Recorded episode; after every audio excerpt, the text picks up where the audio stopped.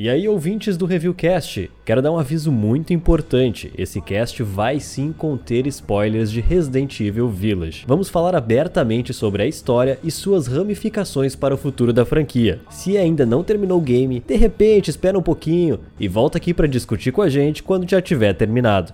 Beleza? Então, bora pro cast. Welcome to the family, son. Must been Bessie! Nothing dies You can't hide forever! How are you still alive? Get off of me!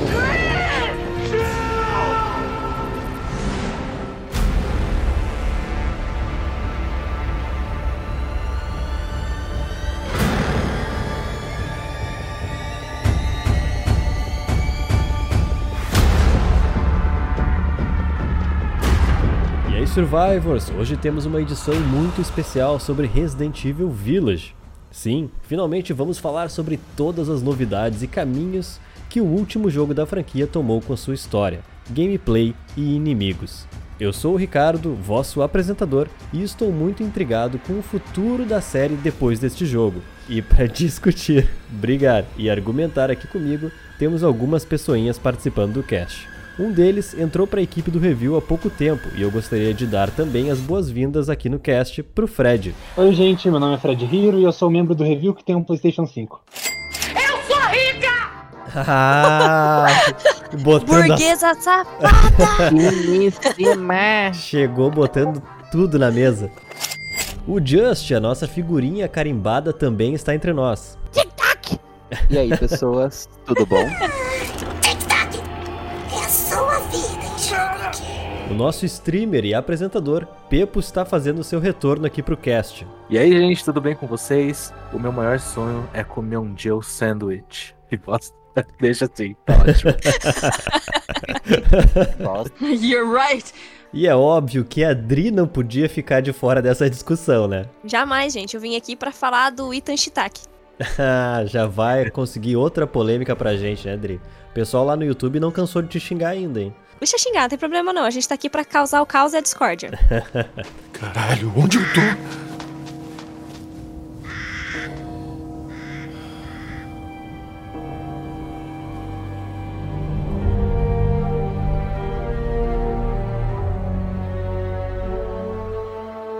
Bom, muitas polêmicas nos aguardam nesse cast, afinal o review tomou um hate furioso pelas notas iniciais lançadas lá no site. Olha, não foi brincadeira. Village é uma continuação direta de Resident Evil 7, e mesmo com toda a sua inspiração em R4, o jogo é sim uma conclusão à jornada de Ethan Winters. Como é que foi a experiência de cada um de vocês com o título?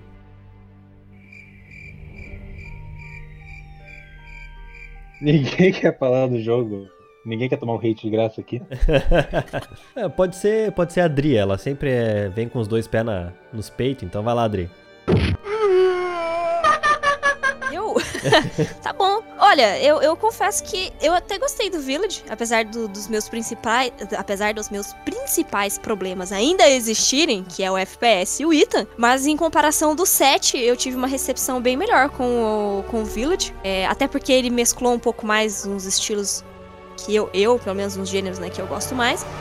É, enquanto o 7 já era mais focado naquela parte de terror, essas coisas assim, que já não, não é tanto meu forte também. Mas eu, eu gostei.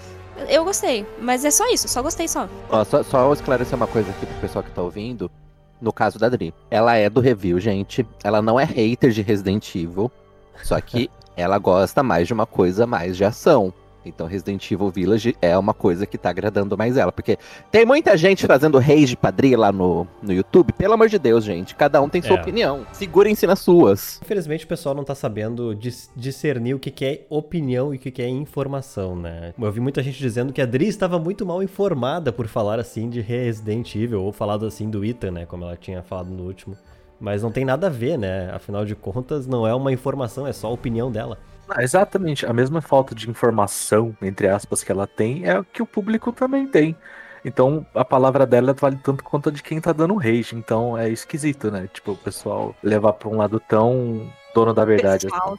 É, foi, foi um negócio muito pessoal, né? Parecia que eu tinha ofendido realmente as pessoas quando ele Pois disse que é. era uma porta. Calma, que é só a minha opinião. Eu ainda acho que ele é uma porta, mas ele ganhou, ele ganhou, ele é uma porta com adornos agora, sabe? Porque ele ganhou um pouquinho mais de carisma no 8. Enfim, né? É, eu gosto da trilogia de ação, sim, dos jogos. Não é a minha preferida. A minha preferida ainda é a, a antiga, né?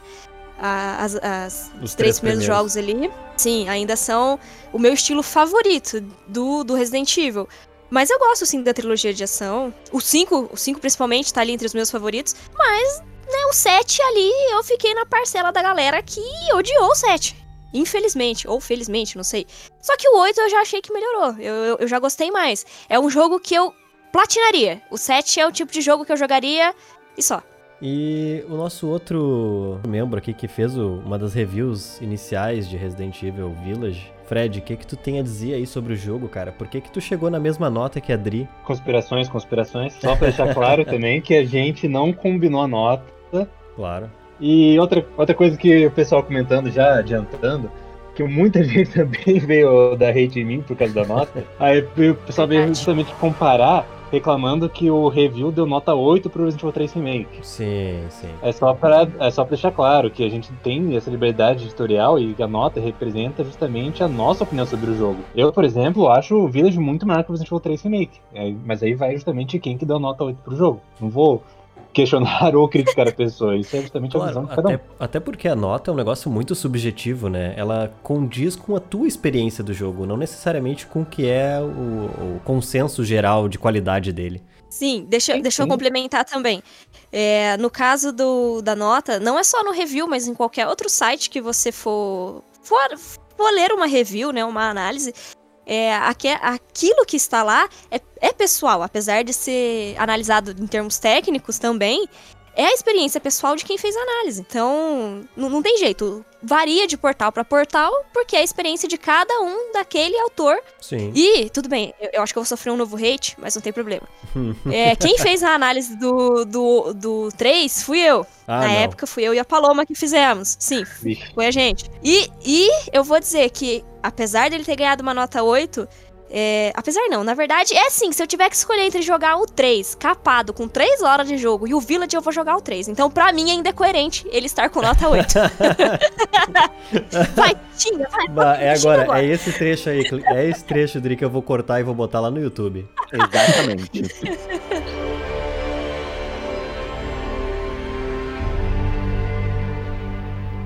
é isso, continua aí, Hiro. O que, que você achou do jogo? Ah, eu achei o jogo bem legal. Eu acho que ele melhora bastante coisa em relação ao 7, mas eu tô na parcela da população que gostou do Resident Evil 7. Eu acho, eu achei o jogo realmente incrível. Acho que a Capcom conseguiu salvar a franquia ali. Pra mim, tá no, sabe, no meu top 3 Resident Evils. Mas só que eu achei que enquanto o 8 melhora muitos aspectos, aspectos técnicos do Resident Evil 7, eu achei que outros, que nem a história, assim, a Capcom cagou. Pra mim, acho que desde o Resident Evil 2, a Capcom tá precisando muito investir em roteirista que nem o próprio Resident Evil 2, Devil May Cry 5, tudo, o único problema, a parte técnica dos jogos estão perfeitos. Acho que a única questão que tá faltando ali é ter alguém um pouco mais coerente para ter uma mão forte justamente nesse aspecto. Eu, eu vi bastante gente que gostou da história do Resident Evil 8, mas pra mim acho que foi uma das mais fracas assim, da série inteira. E se Isso. o jogo se inspira bastante no Resident Evil 4, acho que se inspiraram também na história, porque a história também quase não existe pra mim. Mentira, nunca não existe, só que ela não é Tá vendo só, gente, por que, que a nossa nota ficou parecida? Porque a gente concorda em alguns aspectos, mas não foi combinado. Exatamente. Não, mas o jogo tá muito bom, o jogo tá bem legal, e vocês deveriam jogar assim, a gente, a gente dá uma 7,5, mas 7,5 não é uma nota ruim. No meu colégio eu passava com nota 6 já, então acho que deviam levar isso em consideração. Seu estúpido bicho homem! Tu, Pepo, o que que tu, que que tu achou do, do Village, cara? O que que tu tem a, a contribuir? O que que tu acha que o jogo contribuiu pra franquia também? Cara, eu acho que o jogo ele contribuiu muito é, pra franquia num sentido de. é, Dá pra você pensar em coisas novas, dá pra você arriscar até, eu diria, de um jeito onde você ainda assim vai trazer toda a essência do jogo e tudo mais. A gente teve esse lance, né, de uma época que a Capcom perdeu um pouco a linha do, do jogo, perdeu um pouco ali a noção de pra onde a série tava indo. E eu concordo muito também que o 7 ele foi é, muito importante pra essa direção. É, gosto muito do 7, tem os seus defeitos também, mas pra mim o 8 ele deu uma sensação é, diferente, num bom sentido, porque eles conseguiram trazer muitos dos elementos do set que me agradaram também, ao mesmo tempo que a fobia de estar num lugar que é aberto, ao mesmo tempo é fechado, é, dá uma sensação muito ruim. É, é, eu, eu me senti muito assustado jogando o jogo no começo, todo aquele som, toda aquela aquela vibe de assim, você tá ferrado, você tá sozinho, você tá cercado por tudo. É, foi muito legal. E eu gostei muito de como eles variaram no personagem nesse jogo né, é, em todos os vilões, principalmente. Eu gostei muito, muito de como eles investiram nas diferenças entre os vilões. É, e é um jogo para mim que talvez só podia durar um pouquinho mais. Eu acho que dava para desenvolver um pouquinho mais de coisas, mas eu curti muito também. Eu, eu sou um dos, uma das pessoas aí que gostou do 8. Eu se fosse escolher entre o 7 ou o 8, escolheria o 7 ainda. Uhum. Mas é muito mais pelo desenvolvimento dos personagens do 7. Porque no 7 você tem tempo de digerir todos eles. Sim. Talvez seja mais a sensação assim. É, esse quero mais que o 8 deixou. O 7 ainda tem uma. Como é que eu posso dizer assim? Ele é um pouco menor em escala ainda do que o 8, né? O 8 ele começou a fazer, fazer a escalada da ação e de inimigos e de outras coisas, né? O 7 ainda é um pouco mais. Ah, é aqui uma casinha e tal no meio do nada e uma família maluca, né? É um pouco mais contido, assim. Talvez, talvez o carisma dos Bakers tenha Também. me ganhado mais do, do, que da, da família aí de Dona Miranda. Sim, dos, da Dona Miranda e seus filhos. Dona Miranda e seus filhos. Não, ah, eu acho que por causa disso o 7 consegue ter uma narrativa muito mais contida e por causa disso ela consegue funcionar bem melhor. Uhum. A história vai escalando de uma forma muito mais natural e progride muito bem. O, no, no Village mesmo, os personagens lá são muito bons. O pessoal da vila lá, os quatro lords, todos são muito legais. Sim. Só que eles estão lá e já vão embora. Sim, sim, sim, a gente tem pouco tempo com cada um deles, né? É, isso não dá nem para conhecer os personagens também, né? direito. É verdade. Mas a, estrutura é muito parecida, né? No 7 no 8, a estrutura de vilões é muito parecida. A gente tem meio que uma família que a gente tem que derrotar, e cada um dessa família, conforme tu vai descobrindo mais, a gente vê que eles são, são uh, tão uh, vítimas da situação quanto o próprio Ethan, né? Isso, parece, parece bastante o, o 7, só que a escala lá em cima. Talvez a grandeza com qual, com qual os personagens né, do 8 foram colocados não alcançou talvez a mesma profundidade que a gente teria de conhecer eles. A, a gente ainda conhece, por exemplo, a história, muito da história da, dos sub-vilões, os minions menores, por exemplo, uhum. mas a Benevento, que é uma das personagens que eu queria ver muito mais, eu fiquei assim, tipo, já acabou. É. Já foi embora, tipo, não, eu quero mais. A parte da Benevento foi realmente muito breve, né? E a gente teve pouco, pouco, pouca história dela mesmo, né? O que, que ela era. Ela cativa, é assim, é, uma, é um lado do jogo que eu gosto muito, porque é, isso também é um, é um dos pontos positivos do Village, na minha opinião. A dosagem entre a ação e o momento de puzzle, o momento de só sentir medo, é muito bom. Eu gostei bastante desse aspecto. E tu, Just, o que, que tu achou do Village, cara? Tu que jogou o jogo em live, né, com o pessoal aí no review. Como é que foi a tua experiência? Pois é, ficou pra bonita aqui fazer o jogo pra todo mundo ver a reação, enquanto todo mundo tava jogando em off.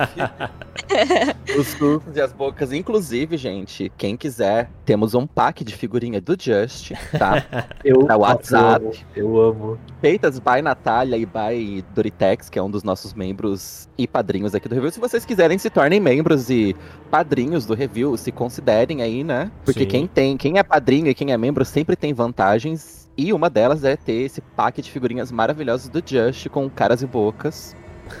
e assim, a experiência, eu tive uma full experience mesmo jogando em off. Porque quando você joga em live, você tá preocupado quanto tempo você vai fazer live, você tá preocupado se o povo tá gostando, se tem público, você ficava prestando atenção em outras coisas. Sim. Apesar de que a Natália, nossa, nossa boot, Natslane, ela ficou no chat, ela assistiu o jogo inteiro, enquanto eu jogava. Então eu, eu não tive contato com o público em si na live. Então eu não consegui ver o que, que o povo tava achando. Mas a minha experiência com o jogo depois em off, que assim, é completamente diferente do que jogar em live, tá, gente? Jogar em live você tá com a cabeça longe, prestando atenção em outras coisas. E você não foca direito no jogo. Mas a partir do momento que eu tive uma segunda experiência do jogo aqui em off, eu vou ser o mais polêmico ainda nas notas. sinceramente, para mim, na minha humilde opinião, o jogo merecia um 9 bem gostoso. Mas, ô, Justin, não é, depois, e não é por causa de Ethan, não. Depois não é por eu causa vou concordar de... contigo, tá? Mas vai lá. né? É, não é por causa de Ethan, não, não é por causa do- dessas coisas e blá blá. Eu gostei muito do set, gostei mesmo.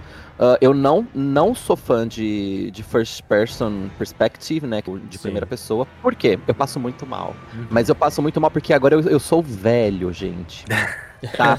Porque na minha infância, eu. já- Cara, 94, 96, eu jogava muito Doom, Quake, todos esses jogos, tudo em primeira pessoa. E eu não sei o que, que acontece comigo, que caracas acontece comigo agora, que eu passo muito mal. Eu, minha pressão cai, eu fico tre- é, tremendo frio e é, é um desastre. Mas a Bruna, que era do review, inclusive, ela me deu um toque quando eu fui jogar Resident Evil 7.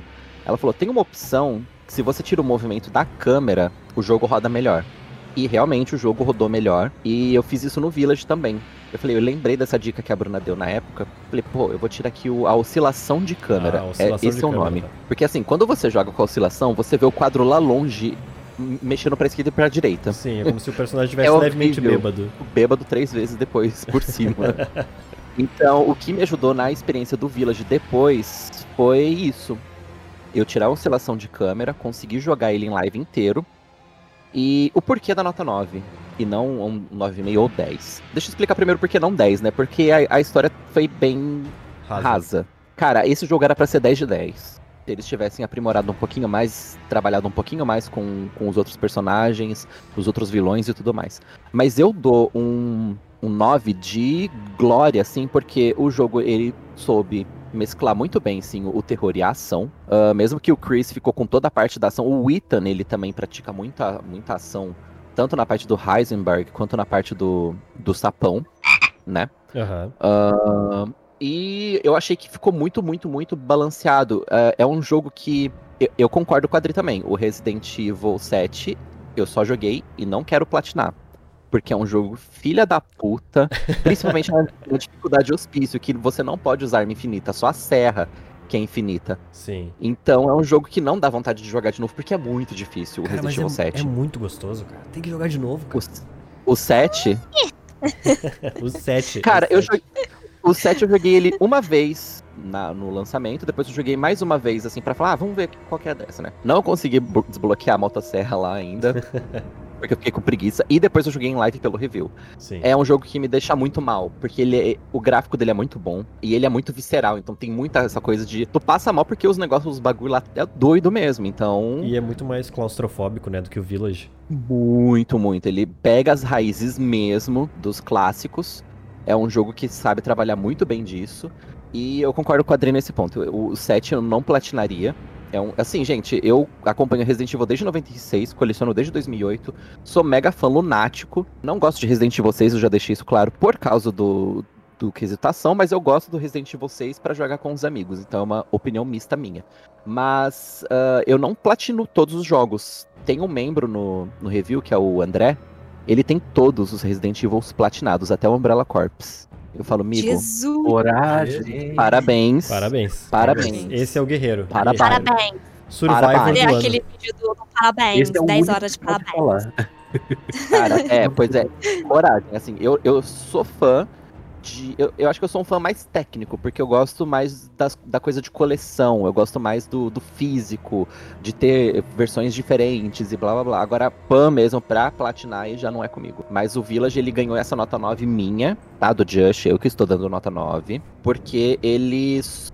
O ambiente, o cenário, ah, a, a trilha sonora tá incrível, os personagens estão bem construídos, mas não tão bem aproveitados. Olha, eu vou ter que concordar com o Just. Na verdade, eu- hoje, hoje, né, no dia da gravação desse cast, tá saindo a minha avaliação do, do Village lá no site, né? Eu Inclusive, dei- tô postando agora no, no- nos stories aqui, arrasta pra cima lá, gente, pra ver. Tá maravilhosa. Lá no, na minha nota que eu dei, eu dei 8.5. Tô adiantando já pra quem não, não viu no site ainda. E eu dei 8 8.5 só depois que eu parei pra sentar pra digerir o que eu tinha visto. Porque quando eu terminei o jogo, cara, eu terminei o jogo eu tava tão no hype do, do que eu vi, do que eu tinha jogado, assim, da que eu tinha né, experimentado, que eu tava, não, esse aqui pra mim é 9.5, sei lá, 10. Porque o pessoal do, do review lá chupou bala, não sabe da nota. Que sacanagem. Pois é, olha, pra mim, se eu fosse avaliar assim, sabe, tipo, sem, sem parar e botar pontos altos e pontos baixos do jogo, eu daria nota 9 ou 9.5. Como lógico, eu parei Uhum. pra fazer escritinho, bonitinho ali, uma, uma análise, né, do, do jogo. Eu comecei a pensar melhor sobre o que, que eu achava de defeito, o que, que eu achava de vantagem, e eu achei que seria uma, uma nota 8.5 seria mais condizente. Ah, isso pela, pela história ser um pouco rasa, apesar de eu gostar bastante dessa história. Olha, eu acho que pro, pro que ela se propõe a fazer, que é fechar a história do Ethan, ela é excelente. Ela é excelente. É que a gente talvez vá esperando mais envolvimento de todo o resto de Resident Evil no jogo, né? E na verdade não é sobre isso que a história é. A história é sobre, é sobre o Ethan, né? É sobre a, a experiência dele, a tragédia dele, né? A tragédia do Ethan. Ah, na real, Tragédia das mãos do Ethan. é verdade, a Capcom odeia os mãos do cara, né, meu?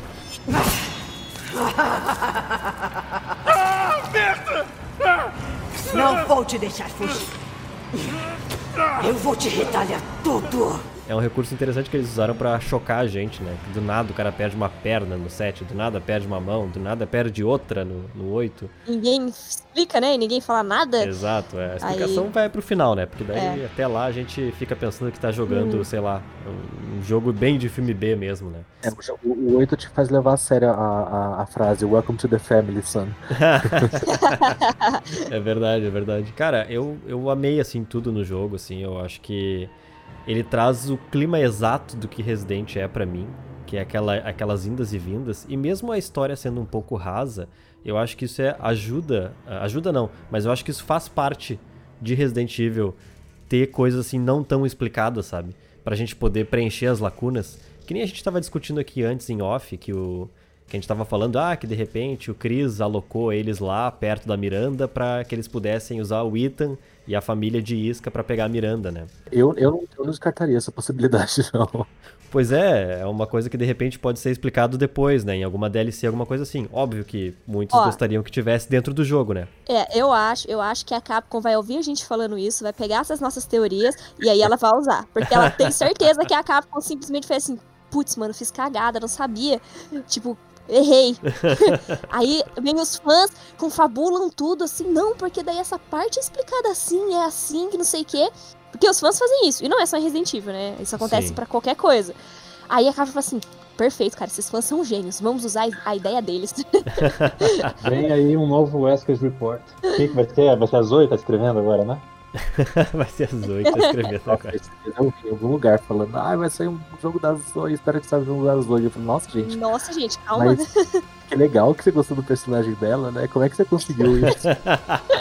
Como é que deu tempo?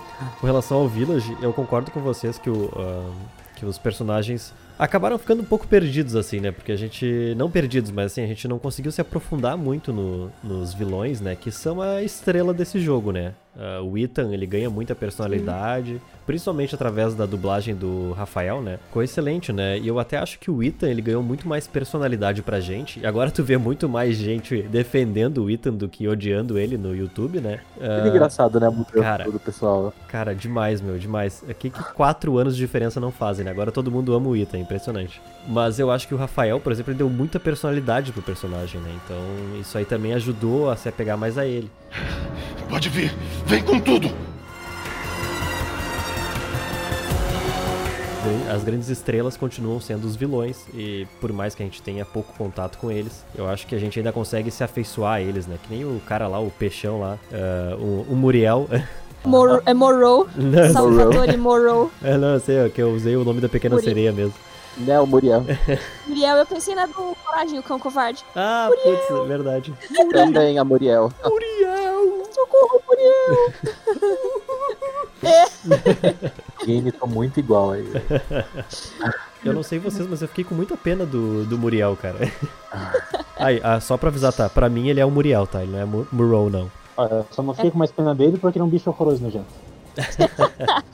Eu acho que dos que os que sofreram, dos que foram vítimas, né, da, da situação da Miranda, eu acho que é o que mais sofreu, cara, porque ainda os outros, ele ainda- eles ainda tinham o, talvez a humanidade deles muito mais visível, né?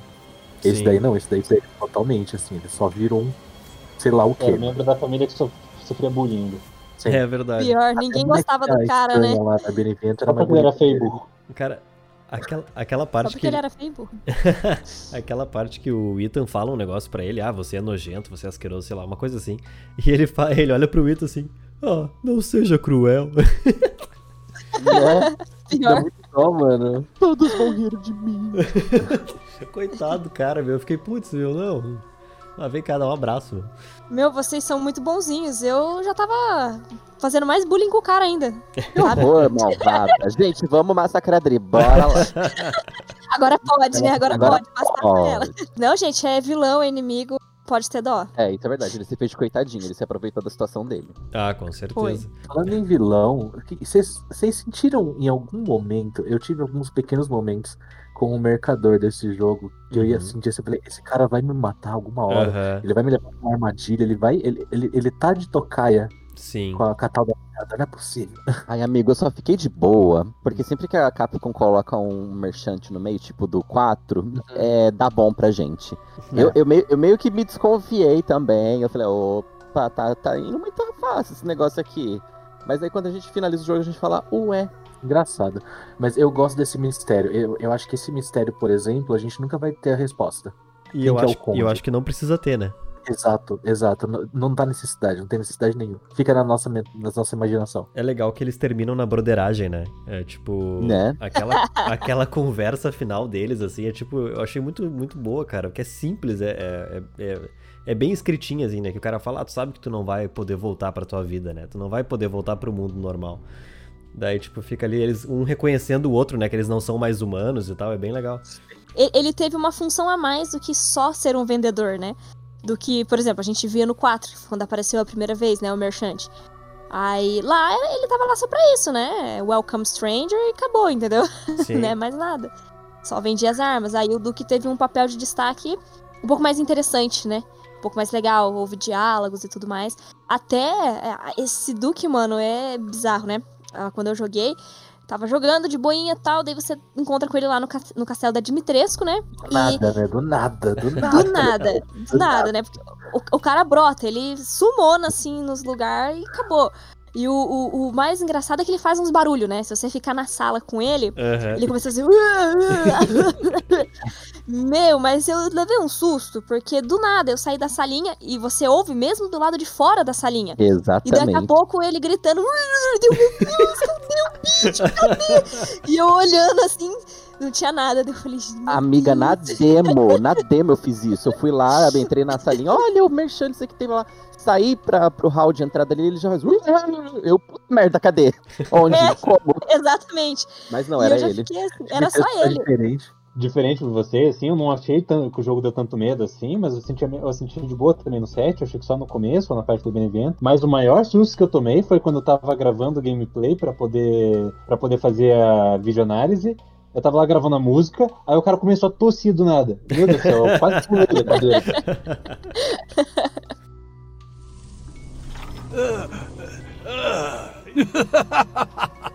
Sou só um humilde comerciante. Você pode me chamar de Duque.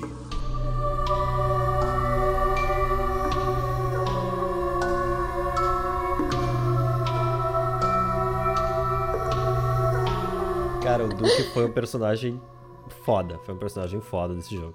Gente, ele dorme, ele fuma e cai na, na, na roupa dele, ele pula porque caiu fumo. Cara, isso é genial, né? né? Ele ronca, ele. ele- Gente, ele faz uns barulhos muito específicos que você leva muito susto.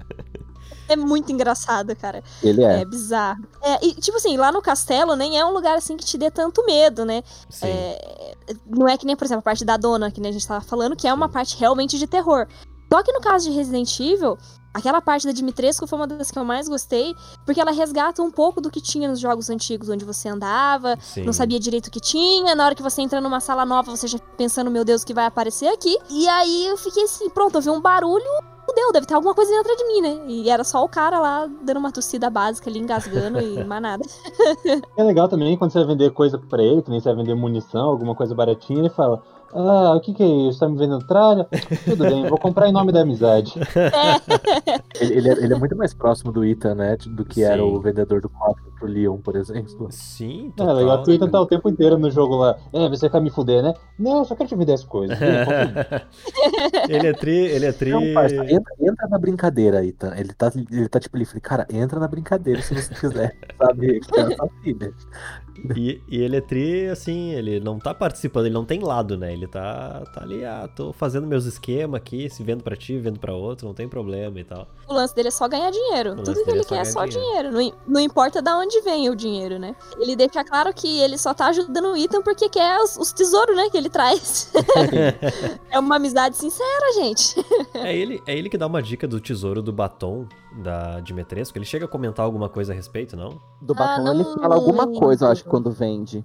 É, mas, ah, acho, alguma coisa de, ah, e ela usa essa cor e não sei o que tem, eu não lembro é, direito. mas eu acho que ele fala alguma coisa antes também. Ele comenta alguma coisa antes sobre o batom. Não, não... Ele comenta sobre todos os tesouros quando Sim. você vende pra ele. É, você leva o batom, quando você leva o martelo lá do Heisenberg. Ou então é, a boneca, né? Que você vende também. Sim. Que é a da dona. Todos eles ele comenta alguma coisa diferente do que. Opa, desculpa, perdão. Covid. O mofo, né? Mas É um mofo, mulher. É um mofo. Bri mofada, vai, vai, Tom. Fala mal do Shiitake. É, é Drishitaki. Só chitaca. Mas enfim, que nem ele tava falando, ele comenta, né, todos os tesouros, ele, ele faz um comentário interessante em cima, né? E sempre querendo mais. O lance dele é sempre que o Ethan traga mais pra ele. O que, que ele falava da Dimitrescu? Eu sempre que ele falava, hum, dona Dimitrescu, hum, aquela cinturinha. É verdade! Ai, cara. Ah, mas todos os personagens do Village são bem carismáticos, eles são. Todos são ótimos personagens. O problema é que é justamente isso. A gente não tem tanto tempo com eles e eles não acabam se desenvolvendo tanto.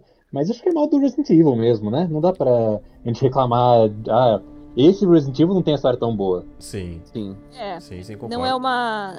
Não é uma coisa é como se fosse exclusiva o do Village. É, o forte da série nunca foi a narrativa, né? Tipo, a gente tem o mistério, né? E tal, tem toda a tensão, mas Uhum. a, a história em si, ela sempre é um clichê, ela sempre é um filme B, é sempre uma coisa assim, né? A gente nunca tem uma profundidade. Sim, É que alguns são mais bem desenvolvidos do que outros, né? Sim. E que nem falaram aí, a série carece sim de um roteirista, alguém que dê uma incrementada a mais aí no enredo. Capcom contrata o Hiro e o Nico. Contrata, Ah, é verdade. Por favor, Capcom, tô precisando de um emprego.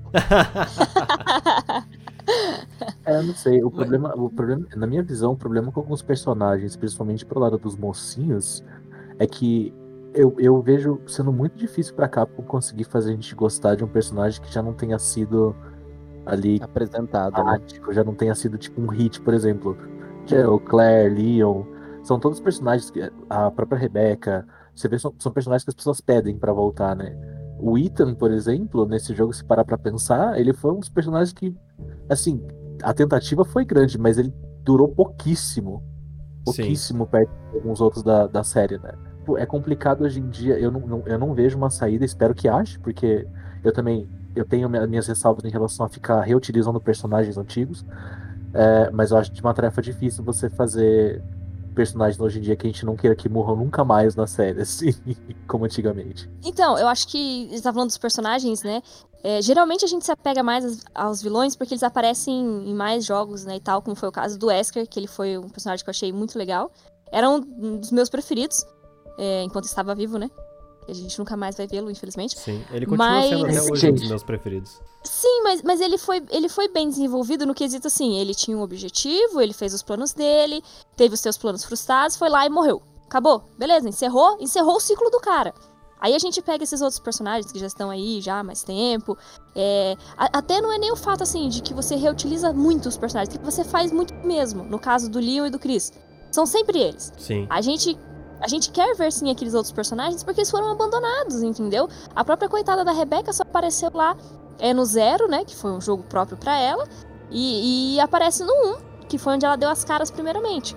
Tanto que ela foi uma personagem assim. que apareceu rapidamente no 1, que ela é a parceira, entre aspas, do, do Chris na campanha dele. E o pessoal gostou. Aí saiu um joguinho pra ela. Mas você não vê, tipo, eles desenvolverem mais esses personagens. Você, se você for ver bem, mesmo o Leon e o Chris, parece que eles não têm um carisma assim tão grande, uma personalidade, uma personalidade tão bem desenvolvida, sabe? É, eles são legais? São.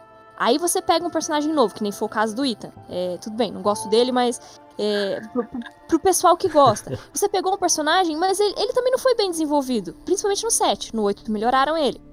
Isso é inegável. salvar o que dava no 8, mas assim, né? O 7 definitivamente deixou ele bem lá embaixo. É, Ó, eu então. vou fazer uma defesa aqui do Ethan agora, porque apesar de eu também não ser muito fã do personagem, eu não tinha nada contra ele. Eu, eu- você vê, o povo realmente gostou do Ethan agora e ficaram tristes pelo fim do Ethan nesse jogo. Porque justamente agora, apesar de ter sido só dois jogos, ele teve um arquinho dele e ele teve construção do personagem. O pessoal conseguiu simpatizar com ele. Eu acho que tem poucos personagens na franquia que tem justamente um arco. Eu acho que o, o personagem que teve um arco maior na franquia foi o Chris, justamente porque estava envolvido com os Stars, tinha a rivalidade dele com o Wesker até acabar ali no 5. Essa Uhum. briguinha entre eles do- foi basicamente o que motivou a série até pelo menos o 5. Sim. Isso, era, basicamente, era, era o ponto, um motivo assim, da série, objetivos. Era ah, o embate entre os dois por causa da rivalidade dele. É difícil em ter o arco, por exemplo, a história da Claire meio que acaba ali no Code Verônica. Ah, queria Sim. achar o irmão, achou o irmão, beleza. É, Eu só consegue tipo inventar isso. coisa depois com eles, porque a Claire é minha personagem favorita, mas assim, você vê, eles não tem coisa pra fazer. A Sheva é uma personagem bem legal e não faz nada também. Aparece no 5 lá e acabou. O, o Billy. A Capcom adora criar personagem pra ignorar isso. É, exatamente. é. O, o próprio bom, Carlos né, mesmo, cara? que a galera gostava muito dele, né, no 3. Bom, Nunca eu mais, né? nunca fui muito fã dele no. É, nunca mais. Eu nunca fui muito fã dele no, no 3 antigo. Eu achava que ele parecia aqueles meninos histéricos, porque ele chegava, gritava Cadil e saía correndo. Hum. Mas no- no- no- nesse novo que fizeram agora na reimaginação, melhoraram bastante o personagem. E poderia ter sido um personagem muito mais bem aproveitado. O próprio Billy mesmo também, que vocês falaram. Por que, que não pode aproveitar o mano? O cara, ó, ele tinha tudo pra, pra ser bem aproveitado como Carlos. Os dois eram militares, os dois já tinham passado por uma experiência ali com BioWs, né? Com bioterrorismo e tudo mais. E eles tinham potencial pra aparecer de novo. Nem que fosse numa missão, sei lá, coincidentemente também. Tipo, nossa, fui pra um lugar e de repente o cara tava lá também e a gente vai se juntar aqui pra fazer. Sei lá. Sim, até no próprio Village podia acontecer uma coisa assim, né? Ah, mas jogo é É. justamente isso. A gente, jogo não, personagem em geral. É que nem a gente gosta desse personagem, a gente quer justamente ver eles interagindo. Mas que nem a Adri comentou ali, que acha difícil a Capcom fazer personagem novo e ser carismático. Eu vou arriscar aqui e vou falar que o Carlos é praticamente um personagem novo e todo mundo amou ele. Sim. Até essa nova versão da Jill, todo mundo gostou muito dos personagens. Eu Sim. achei os personagens também muito bons. Acho que são um dos poucos jogos que os personagens são personagens de verdade, não, sei lá, um- uma caricatura de alguma coisa. Não parece um robô, um negócio programado, né? Porque Sim, tem jogos que a gente vai ver que. Não só jogos, se você pegar aquela primeira animação também, o The Generation, eles parecem muito robôs, né? É um negócio meio. Parece que já é tudo programado. Não, não são tão carismáticos assim. Como a gente sabe que tem em outros jogos, né? É, você pega alguns outros jogos e os personagens são bem mais carismáticos.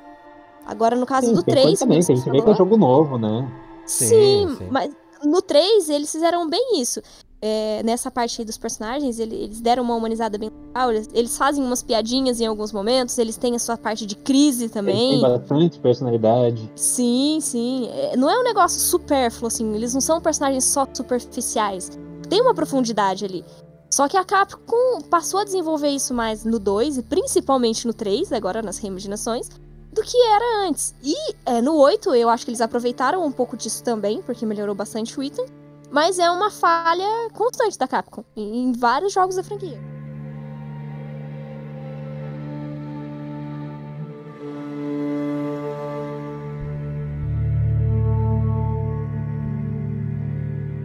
Voltando um pouco pro Village, o, ah, falando do- dos personagens da saga, né? Vocês não sentem que o, até o Chris tá cansado de aparecer nos jogos? Ele está cansado, Aham. ponto, Ele né? não tem mais paciência. Eu- Olha pois a é, né? cara dele, gente. Ele, ele apareceu, ele dele. apareceu naquela cena que ele tá no carro que ele fala assim: Ah, quando isso vai ter fim? Eu fiquei pensando, Né? né? Ele olhou mais pro relógio, assim, pra falar que horas que eu tenho que sair, do que o Ethan olhou no reloginho lá de vida no set. Tipo, quero ir embora, quero ir embora, já deu minha Não cena. aguento mais. Né? Pô, Quero me aposentar. Pô, aquele reloginho de Porque vida no? 7. Não, a franquia. Aquele reloginho de vida no 7 era legal, né? Podiam ter trazido de volta no 8. É. Era bacana, É. o Ethan podia ter guardado numa caixinha O e... Ethan, é, o Ethan perdeu o smartwatch dele, gente. Sabe? Pois é. Deve ter perdido uma das vezes que perdeu a mão. Né? Também. Que isso, cara? Aquele cara perde mais a mão que não sei o quê. Ele sempre tem Ô, uma mano. reserva no bolso. Né? Mas a explicação odiava isso, ele. né? Não, achei Peraí essa explicação muito boa. Eu achei um dos pontos da história bem legais. Mas o resto da história eu achei bem fraco, porque eles começam a construção do mistério ali no começo, Uhum. e eles não vão desenvolvendo isso durante a história. Você tem as lutas lá contra os personagens, isso é legal, mas aí chega lá no final, quando você encontra o Chris, aí ele fala, ah, então, aconteceu isso, isso e isso. Vai lá. Sim, sim. O, é, que a gente falou, é unânime, eu acho, no nosso caso, é que a história ali, o enredo foi super fraco, né? Isso é, isso é inegável. Não. E- não, olha aqui. Ah, não dá pra cobrar muita história de Resident Evil também, É. né? Mas, por exemplo, Não. no 7, eu acho que, ape- apesar de ser uma história simples, eu acho que a construção dela e o desenvolvimento dela foi bem melhor que do 8. Foi. Ok, ok. Sim. Mas isso porque a história do 7 ela é mais centrada na família do que no Ethan. Ou do que na perseguição dele pela Mia e tal. A história do 7 ela gira em torno do- da família. Se tu parar. Baker, Exato, né? se tu parar pra olhar, os Bakers são o personagem principal daquele, daquele jogo. Por isso que ninguém se identificava com o Exatamente. Ethan. Agora, o Ethan é o Gente. personagem principal. E a revelação da história dele só acontece no final. Daí sim, fica aquela sensação de vazio por boa parte do jogo, né? E no final a gente tem toda a revelação de uma vez só. Eu. Não, eu, mas é eu- pra uma narrativa, você não pode basear tudo numa, numa revelação, num plot twist e tentar esquecer o resto da história. Claro, claro. É por isso que muito filme do M. Night Shyamalan não tá funcionando. Esquecer que tem coisa além do plot twist. O, o background é tão importante quanto a sua história central, né? Porque se você não tiver uma construção Com boa do certeza. background, ele não suporta a sua história principal. Sim. Mas esse fato do, do Ethan é curioso, porque é, às vezes eu discuto com o Marcelo, né? Tava na nossa gravação passada, inclusive, porque ele, ele defende muito 7, né? Ele gosta Uhum. muito do jogo. Ele tava dando hate em ti lá E- no YouTube. Pois é, Ele que fez o motim, gente. Sorry. foi ele que começou. É, é isso mesmo. E, e, tipo, eu lembro de, de conversar com ele é, enquanto eu tava jogando, coisas que eu falei assim: não, mas esse Ethan aqui, ele aqui é uma Alice da vida, cara. Ele perde uma mão, perde um braço, perde É, uma perna e aí aí, costura é de perigoso, novo. hein? Isso aí é perigoso pro futuro da série. Pois é. Aí, quando chegou no 8, eu falei: ah, agora tudo faz sentido. Parte do meu hate foi tirado de cima do Ethan, porque agora foi explicado o porquê do cara ter mão e braço cortado e, e voltar no lugar. Ele colocar lá uma super bonder e colar como se nada tivesse acontecido, entendeu? Sim. Foi lá fazer uma costura. Então, isso foi uma coisa pra mim positiva. Mas, Dri, Dri, o cara, os cara, a Capcom Hum. já tinha te ouvido. O cara tava morto desde o início do set. Pois, Pois é. é, a gente aqui não sabia. E aí, vocês acham que a Capcom planejou isso ou eles inventaram depois? Ah, inventaram depois, cara. Ah, inventaram depois, com certeza. Eu acho, eu acho que eles não tinham noção de como explicar. E aí a- o público deu, tipo, falou, ah, É vamos. infectado. É, na é, verdade. tá infectado, algo do tipo. Porque, assim, é, eu entendo a, a lógica de você fazer um remédio ali na hora, você fazer, tipo, né, um- uma compressa pra se curar. Agora, membro. Grampear o braço do cara. cura, aham. você se colar de volta é uma coisa assim que beira o surreal. Então, pra mim, eu tinha assim na minha ideia. Existe uma explicação, talvez eles não tenham tido a coragem de pegar e falar, vamos criá-la agora, mas assim, não tinha como, mano, aquilo lá ser passar em branco, sabe? Tinha que ter uma explicação eventualmente. Porque era mas foi muito sobre-humano aquilo lá, né? Era muito anormal. Mas na real, acho que eles Não, não queriam legal porque explicar. mesmo no Village brincam bastante com isso. Sim, No sim. durante o jogo inteiro, eles esperem ele de De propositalmente. propositalmente, formas. exatamente. Isso, eu achei que ficou, eu achei que ficou bem legal porque tava. Caraca, o Ethan não Como faz sente? nenhum sentido isso daqui. Aí quando eles explicam, eu acho que é um bom payoff, assim, eu acho que tem um. Sim, eu acho que é um sentimento bem válido. a revelação- Eu acho bem melhor do que o plot twist de. Ai, era a Miranda. Ah, sim, sim. Esse foi ruim. Esse foi ruim mesmo. Ah, Esse foi. é. Na verdade, ele não foi ruim, ele só foi bem previsível, assim, né? Que as duas possibilidades era tipo, ou a mina é uma shapeshifter ou ela. ou a Mia é a Miranda o tempo todo, né? Mas com relação à real natureza do Ethan, quando ela foi revelada, eu achei. Eu achei do caramba, cara. Achei do caramba. achei realmente bem legal. Eu achei que foi um plot, um plot Ele uma lá no chão, aquela cena dramática, Aham. sabe? Tipo, E o legal. fato dele estar morto que- desde o início do set dá mais carga ainda pro negócio, né? Porque o cara não sabia, o cara Sim. realmente não sabia, né? Você morreu lá, anos atrás. Impossível. Nem pensar. Não era nem pra você estar andando por aí. Para de zoar comigo. Você não devia estar andando. Vai se fuder! Eu. Eu tô o quê então?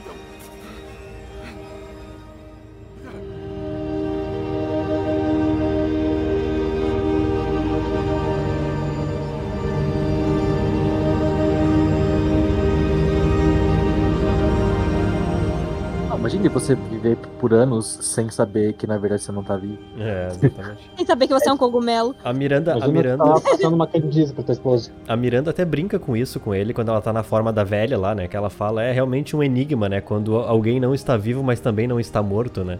O jogo faz bastante foreshadow. Tem aquela parte lá, quando a Dimitrescu lá que ficou famosa na internet, quando ela bebeu o sangue do Ethan, ela fala, hum, já tá vencendo. Aham, exatamente. Exatamente. É. Então tu, e tudo a, já tava. também gostam, porque elas são moscas. É, Isso. tu- tudo tava indícios de que era algo assim, mas é bem sutil. Só que, só que isso fi- ficou bacana no 8, né, no Village. E, e eu acho que faltou no 7, porque eles poderiam ter explicado parte disso no 7. Porque afinal de contas, você acabou o 7 e, e é isso. Tipo, ah, o Ita, ele se regenera. Ele é Mas É eu, isso. eu acho que no 7 eles não queriam explicar. No 7 eles não tinham essa, essa, esse contexto pro Ethan ainda, né? Eles botaram lá como se fosse um elemento de filme B, assim, sabe? Tipo, sabe, É. uma noite É. alucinante lá, o, o Evil Dead lá. O cara corta a mão e põe uma motosserra no lugar, sabe? Tipo isso. O cara pode fazer o que ele quiser, ele é um Transformer. É que Eu acho que faltou isso no verdade. jogo, então. Colocar uma motosserra no lugar de braço. É, bah, ia, aí ia sim. ser muito útil. Ia Ia, ser- ser muito útil. Ia ser do É caramba. assim, Game of the Year. Mas eu acho que né? isso não foi explicado também no 7, porque eles tinham o intuito de continuar com o Ethan, né? Então eles, eles iam providenciar isso para um próximo jogo, que foi realmente o que aconteceu. Mas, enfim, não sei. Não sei. eu vou sempre falar mal quando eu puder, desculpa. Ah, vamos falar que desenvolveram muito melhor o Ethan e agora tem personalidade, ele reage às coisas. Eu achei bem legal que quando eu fui jogar a primeira vez, aconteceu alguma coisa e ficava, puta merda, o que tá acontecendo? Aí logo em seguida o Ethan falava, puta merda, o que tá acontecendo? Eu fiquei, "Ah, que interessante, tem umas tem reações também. Sim. Eu achei que ficou muito mais condizente pro jogador se identificar com ele do que no primeiro jogo, que tentaram deixar ele vazio. Sim, sim. É porque, assim, no primeiro jogo era, era pra gente ser o Ethan, né? Como, como eles viram que não deu, talvez, tão certo, e aí eles Não, resolveram não, deu amadurecer o, totalmente errado, né? Deu totalmente errado. Aí eles, eles resolveram amadurecer o personagem. Né? Aí é o que eu falei, antes ele era uma porta, agora ele é uma porta com adornos. Então. Mas enfim. Melhorou um mas- pouco. Não, mas melhorou? Não, consideravelmente, melhorou. E a- Gente, agora o Ethan tem rosto, os, os, os molders Já tiraram acharam, o né? fog da cara dele, ó. Delicinha o Sim. Ethan. Mas é, mas é o mesmo. Continua com a mesma cara de paspalho. É, mas. É o, mesmo, é o mesmo rosto que eles descobriram no 7, não é? É o mesmo modelo ainda, né?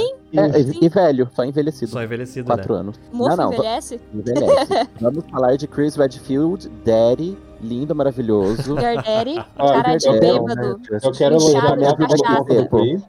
Não, eu quero elogiar a Capcom no ponto do Chris, porque eles conseguiram manter, manter a essência e o Chris continua burro. Virgem e burro. Procede. Com aquela carinha maravilhosa, ele pode ser o que ele quiser. Cara, ele só, ele só tá cansado, meu. Ele só quer ir pra casa. Só quer ir embora É encher a cara. aqui, Cris, ó, em Santos tem casa, comida, roupa lavada. Ah, a propósito, Tem aquele, aquele Não call. sei se o modelo do Chris do 8 teve, teve algum ator mesmo, mas parabéns. É, eu parabéns acho- pros pais do cara. Eu acho que ele não teve ator, eu acho que ele foi modelado pra parecer com, com os modelos antigos dele mesmo. É. Eu gostei daquele callback que eles fizeram dele fumando cigarrinho no. Isso, no- isso foi muito carro. bom. Foi muito bom, cara. Gente, vamos falar de easter eggs de Resident Evil com toda a série complementar, né? Claro, claro, vamos lá. Ó, teve Cara. uns easter eggs bem, bem interessantes, alguns que eu nem pensei que eles fossem colocar. Principalmente um que talvez, não sei, né? É é bem, bem mais sutil. Mas lá na casa do Ethan, bem no, bem no começo, você entra num quarto lá na hora que você vai levar a bebezinha. Tem um livro que é do George Trevor. Aham. Sim. Jo- Não, desculpa, George Trevor não, é do. Do do Joseph irmão Kendo. do Kendo. Joseph Kendo. É, né? de Joseph Kendo. O do George Trevor é do 7. Desculpa, eu confundi. É Não, mas do. tem o, tem o George Tem Trevor Trevor também. Tem o George Não, é do Trevor. 7 esse? Eita. Tem nesse aqui. Não, não, Nesse. tem no 8, que é um livro de arquitetura, inclusive. Isso, exatamente. exatamente. exatamente, Então eu não tava tão louca assim. É que eu Não, joguei não. o 7, aí tava jogando 7, fui pro 8, daí do 8 pro 7 e, e daí eu E fiquei ela meio tá doida. fazendo essa loucura aí, gente. É isso mesmo. É. É que eu, tô, eu, tô, eu tô me forçando a jogar o 7 pra fazer um detonado, porque senão eu não termino aquele troço. Mas, o que vocês acharam desses easter eggs? Eu não achei eles tão bons porque eu achei que eles muito só callback, por exemplo. No. Resident Evil 7, tem lá o do cara do Revelations, tem da Alice Ashcroft. E Sim, os, e os documentos também, eles então ali. Eles, eles têm uma narrativa. Sim. pegar o livro, você vê, olha, o cara realmente seguiu a carreira dele, foi lá e virou um autor como ele queria. Sim, Ali você vê, olha, ela tá viva, ela virou uma jornalista, ela tá contando pontos da história aqui da trama do jogo. Ali achei que ficou muito só.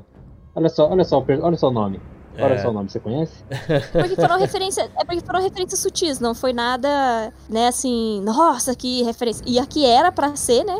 O bagulho, assim, o plot de todos foi a pior de todas. Esse do Kendo não era um livro de treinamento de armas ou de Isso, luta? exatamente.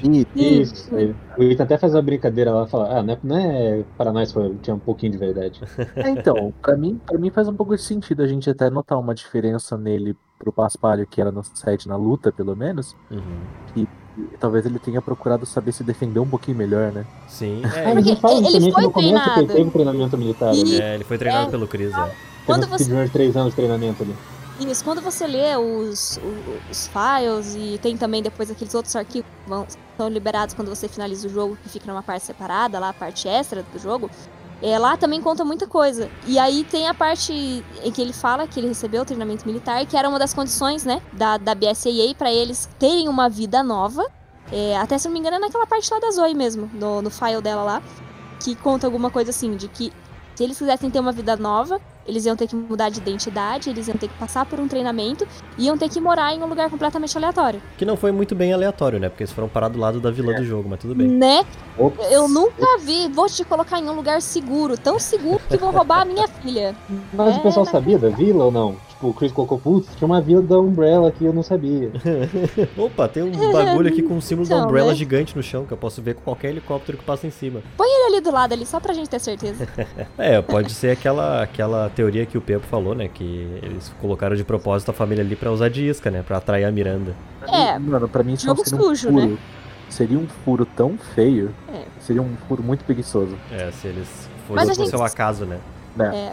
Mas a gente sabe que acontece, né? Porque os outros Sim. residentes pra provar isso, né? Mas sabe que eu não achei muitos easter eggs, cara? Ah, Agora vocês falando assim, eu lembrei desse do Joseph, né? Que foi bem simples, assim, como o Fred mesmo comentou. E o o mais óbvio, que era o do Mercante, né? Falando sobre o amigo dele, que costumava falar aquela frase. E eu, eu só lembro do que o que eu mais achei engraçado, que eu achei legal, foi o, o cabeçudinho, aquele jogador de futebol americano que o Ethan tem na casa. Por que, que ele guarda Sim. aquela merda? Ah, sim.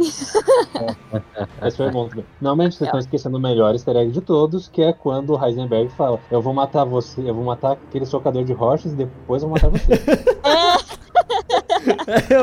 Esse é o melhor Gente. easter egg, cara. Internacionalmente É conhecido como socador de rochas. Cara, esse- Eu ri tanto, esse é cara, melhor. mas eu ri tanto.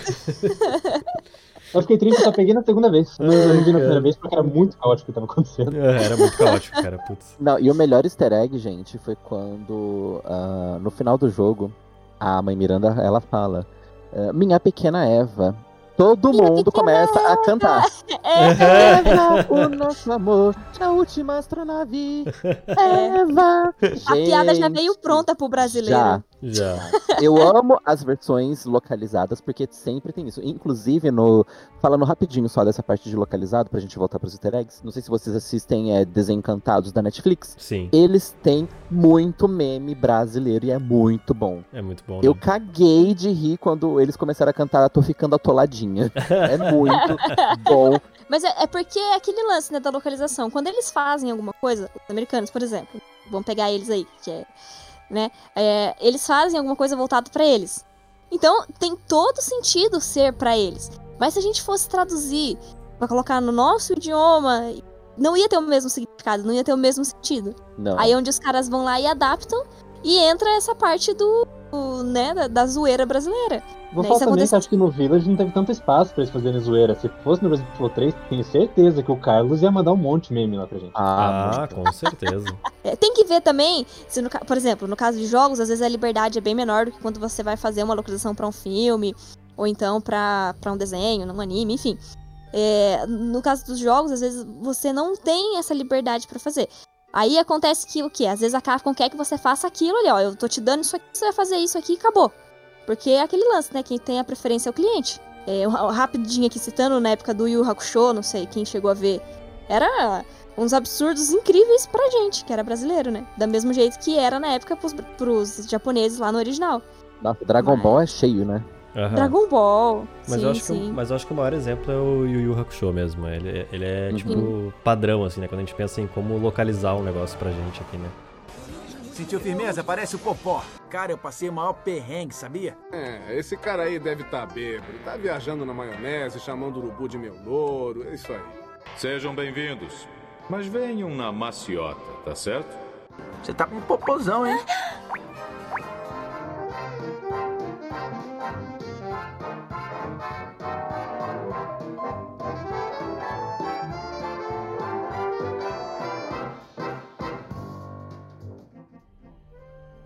O que, que vocês acharam da dublagem no geral, assim, do game?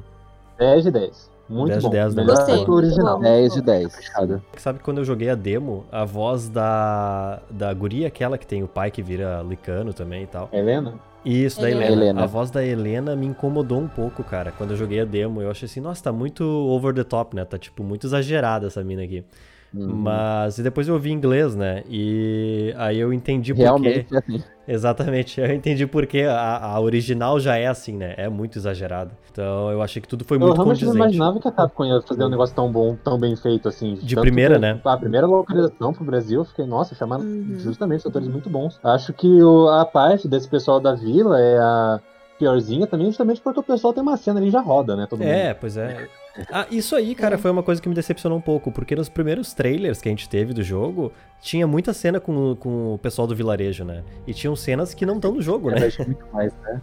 Ah, não, mas tem bastante coisa que falaram que cortaram de acordo com o boato. Teve o pessoal que teve um playtest que, antes do anúncio do jogo que falaram que tinha uma parte totalmente jogável com a Helena. Pois é, né, cara? Então, gente, o povo tava viajando na Carolinha, na maionese, falando que iria ter uma terceira personagem jogável, um terceiro protagonista, e que essa Helena, ela ia voltar. Gente, pé no chão, por favor.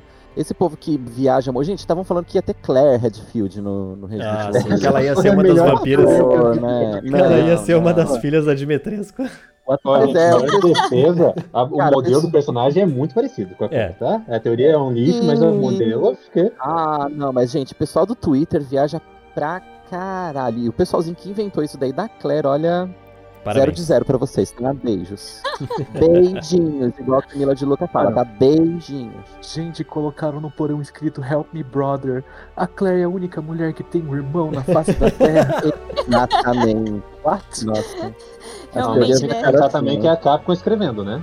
A gente não pode, tipo, descartar todas as teorias malucas dos fãs, porque qualquer coisa vindo da Capcom também é de se duvidar, então. Escrever um negócio assim, nossa, não, essa teoria é muito ruim. A Capcom não faria isso. Aí você pensa, puta, será que não faria mesmo? É. Mas, mas, gente, Mas no caso será? do Village foi uma pena. Por quê? Porque vazou praticamente o jogo todo. Sim, sim. Então não tinha como a gente incluir uma Claire ali ou falar outras teorias muito malucas. Aquela, aquele vídeo do, do Chris fumando, ele saiu todo em branco, né? Que era só o projeto, Sim. render em 3D, né? Gente, o jogo inteiro vazou. E aí que, que o povo fala, nossa, mas vocês, igual o pessoal do Zangado lá, ah, Cláudio, conta aí pra gente, vocês já sabiam, não sei o que tem. Mas, gente, assim, a gente que trabalha com Resident Evil, a gente vai saber. Não importa se a gente vai jogar ou não. A Nem gente que seja vai sem saber querer. tudo antes, nem que seja sem querer. Por quê? Porque a gente tem que filtrar isso pra, che- não chegar em vocês. Porque o povo tem muito. A, a grande maioria, não todo mundo, porque tem gente que gosta de ver mesmo spoiler, mas a grande maioria não gosta. Ela prefere preservar tudo. Ela vai querer ver um review sem spoiler, ela vai querer ver a demo pra jogar depois junto com você e tudo mais. Mas eles não querem spoiler. Então, a gente do review, eu sei que a Monique do Database também, a gente, assim, sofre muito por gostar de Resident Evil e a gente sofre junto com a Capcom quando acontece esse tipo de vazamento. Porque a gente tem que filtrar e quando a gente filtra, a gente acaba vendo tudo. Hum. Eu não vou mentir pra vocês, eu sabia o jogo inteiro desde quando começou a vazar tudo, porque eu tive que ler muita coisa pra filtrar, pra não passar pra outras pessoas, pra não passar pra frente. Estragou minha experiência de gameplay?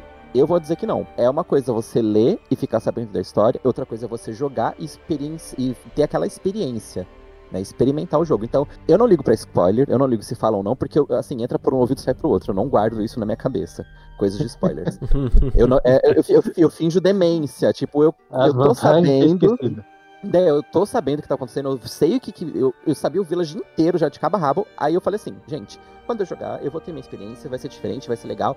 E eu vou aproveitar muito o jogo. Gente, eu tô jogando pela quarta vez já o jogo. Resident Evil 7 não aconteceu isso comigo. Ah. O Village tá me prendendo, porque o Village é o jogo que eu dou nota 9. Por isso que eu tô falando, a gente sofreu com os spoilers. A gente sofreu muito, principalmente junto com a Capcom, porque foi, é um jogo que eles estavam projetando, planejando, fazendo tudo bonitinho desde o começo, desde o do final ali do Resident Evil 7, eles já estavam preparando o Resident Evil 8, porque a gente sabe que a Capcom, de 4 em 4 anos, ela joga um jogo muito numerado e grande pra gente, então ela tem todo esse trabalho, mas a gente sofreu junto com a Capcom com os vazamentos e a gente tentou não vazar isso pro público de fora pra vocês não se prejudicarem também, né?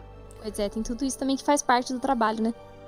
É. É, gente, trabalhar com Resident Evil, com, assim, mais específico o review e o database, porque a gente trabalha especificamente com isso. Sim. Ah, então a gente sofre muito. Então a gente, pra não sair pra vocês aí, pra não sair pro público, a gente dá uma segurada, a gente faz um filtro, a gente peneira, a gente deleta Assim, review é no grupo do Facebook, é no, no Instagram, é no Twitter, é no YouTube, é na Twitch, a gente bloqueando. A, a Natslane, ela tá até hoje tentando bloquear spoiler Que loucura, pro né, povo cara? não vazar. É, gente, é, é muito, é muito pesado. É bom tu falar tudo isso aí, Just. Porque muitas vezes o pessoal que assiste a gente no YouTube, ou lê as notícias no site, ou vê, ouve os casts, né, que a gente tá gravando, não sabe que a gente é fã trabalhando pra trazer informação e conteúdo pra fã. Né? A gente não ganha nada, quer dizer, a gente tem, sei lá, algum acesso antecipado que ainda assim é tendo. A gente tem que fazer trabalho, né? A gente tem que fazer conteúdo É daquilo trabalho. ali. Então, é, é bom pro pessoal ter essa noção assim que a gente meio que que toma, a gente meio que fica de escudo, sabe aquele meme que o cara fica de escudo pra um monte de tiro, um monte de facada? A gente E tenta protegendo as pessoas dormindo. A gente tenta fazer isso pelo, pelos fãs, pelos demais fãs da franquia, né? Então quer dizer que vocês não odeiam Resident Evil? A gente, a gente ah. passa a odiar as coisas geralmente por causa de fãs. Sim. Não, eu não, eu não A odeio. com- a- E assim, não é, não é só a comunidade de Resident Evil, tá, gente? Sim, sim. Qualquer comunidade que envolve pessoas, Hoje em dia tanto tá... de música quanto de jogos, é, é uma merda. É, É, uma tá- merda. tá Cada um tem sua tóxico. opinião e. Sim, e gera guerras. É, eu queria comentar um ponto com vocês que eu achei legal no jogo, que é uma, é uma dúvida, né, que se levanta na, na cena pós-crédito, né, que esse jogo tem uma cena pós-crédito. É uma dúvida que se levanta que eu acho muito legal, e eu acho muito legal se eles nunca derem resposta pra isso, ah, mas eu também acho perigosa pro futuro da franquia, que é um personagem que aparece, né, quando a gente vê lá a filha do Ethan crescida, indo no túmulo dele e tal, e quando ela tá saindo de carro com aquele cara da, sei lá, colega do Chris, Quando ela tá saindo de carro com aquele cara, a gente vê um personagem, quer dizer, um personagem, um NPC, sei lá, alguém caminhando lá no fundo em direção ao carro. E quando o carro tá chegando perto, ele para, né? E a gente fica com aquela coisa, tipo, quem é, é que tá ali? Né? Muito provavelmente é o Ethan, quer dizer, eu pelo menos chuto que é o Ethan. E se for o Ethan, eu, eu, eu acharia do caralho. Desculpa o palavrão. Se eles nunca derem uma resposta pra isso, eu vou ficar ok com isso, sabe? Tipo, ah, eles nunca vão responder se é- foi o Ethan que sobreviveu mesmo. Mas se eles responderem, o Ethan é praticamente um imortal, cara. Então ele virou a, a hélice dos jogos. né? E o problema nesse, nesse ponto é que assim, o Chris implementou uma bomba no Mutamiceto lá, né? Que é o fetão grandão que tava debaixo da terra. Isso. É, e foi ele que a mãe Miranda descobriu, né? Então o Ethan primeiro consegue matar a mãe Miranda na, Uhum. na última boss fight. E logo em seguida o Chris implanta lá o- a bomba. O Ethan vai lá e ele tem que apertar o bagulho pra explodir. Todo Resident Evil a gente sabe que tem helicóptero e explosão no final. Óbvio. claro. Tem que ter. Tem que ter, senão não é Resident Evil, gente. É. Desculpa. É a marca da franquia. É a marca da franquia. E assim, o Ethan aparecendo naquela cena pós-crédito que muita gente falou que tinha um easter egg, que se você pausasse no modo foto, colocava pra lá, pra cá, girava, é, dançava num pé só e pulava e tinha, colocava um tira-olho, tapa e tudo. Aí você achava, só que assim, é mais fácil pro do computador porque você tem aquela seleção de pausar o jogo, você vai pra frente, volta, né? E é o Ethan que tá ali, a mão dele tá toda cagada, né? Mas ele está normal. Uhum. Agora, eu me pergunto, o, Vivíssimo. Vivíssima, mas assim, gente, como o Ethan regenera os, as- os, os membros e tudo, ele não morre. Por que, que a mão dele tá sem os três dedos que o Licano tirou logo no começo do jogo? Aham. Ethan, por Então, favor. É, então, né? esses É dedos porque, aí, Ethan. é porque assim, se vocês forem ver, tudo que ele, que ele regenera, que ele consegue de volta, é alguma coisa que ele teve que grudar no lugar. Como os dedos lá o, o Licano o- comeu, ah, a barriguinha dele, né? Aí ele ficou sem os dedos, né? Muito obrigado ele ele ficou- no jogo, né? Então, então tá aí o É? plot do 9. Tá aí o plot do 9, é o Ethan indo atrás dos dedos dele. Os dedos dele, né? É, ele ficou com inveja da Ellie no The Last of Us, que perdeu os dedos também, né? Não, mas se fosse Mas- assim, ele ia conseguir. Ele não ia continuar morto, já que ele perdeu o coração, ou ele não precisa do coração pra continuar funcionando? Eu acho É, ele já não tava precisa, morto, né? não. O coração ali, acho que. Na verdade, tava dentro dele ainda. É, tipo acho que os órgãos ali, na verdade, só tá ali de enfeite, né? Porque se o cara virou um mofo, mano, Sim.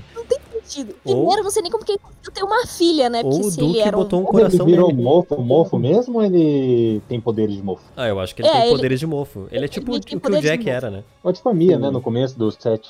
Só que a que era uma maluca possuída, né? O Ethan já é É, um. um- É. É que ele tem o poder do amor pra controlar ele. Ah, é, o poder do amor. Gente, não, mas isso, isso, isso é sacanagem. Eu acho que eles deviam ter, sei lá, podia dizer que o Ethan nasceu com um DNA diferente, ele teve uma mutação quando era criança. Qualquer coisa, gente, pra dizer que o cara ia se, se aliar ao mofo, né? Porque ele não foi controlado pelo mofo como todo mundo foi. Até porque, se o desgraçado já tava morto lá no começo do set, por que, que a Evelyn não, não controlou ele? Sendo que ela controlava tudo que tinha mofo. Sim. Tô falando, é o poder do amor. Eu É. acho que a Evelyn, no caso do Snatch, ela tava mais focada nos Bakers e na Mia do que no Ethan.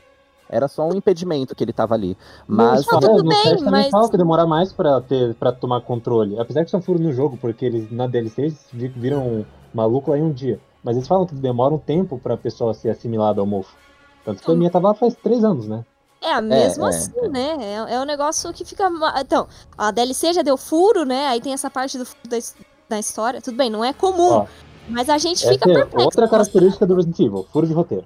Furo de roteiro. e furo de roteiro. Sim, aí É. por isso que a gente tem os spin-offs canônicos, gente. Mas, mas vamos, vamos ser justos e falar que a Capcom mantém essa tradição.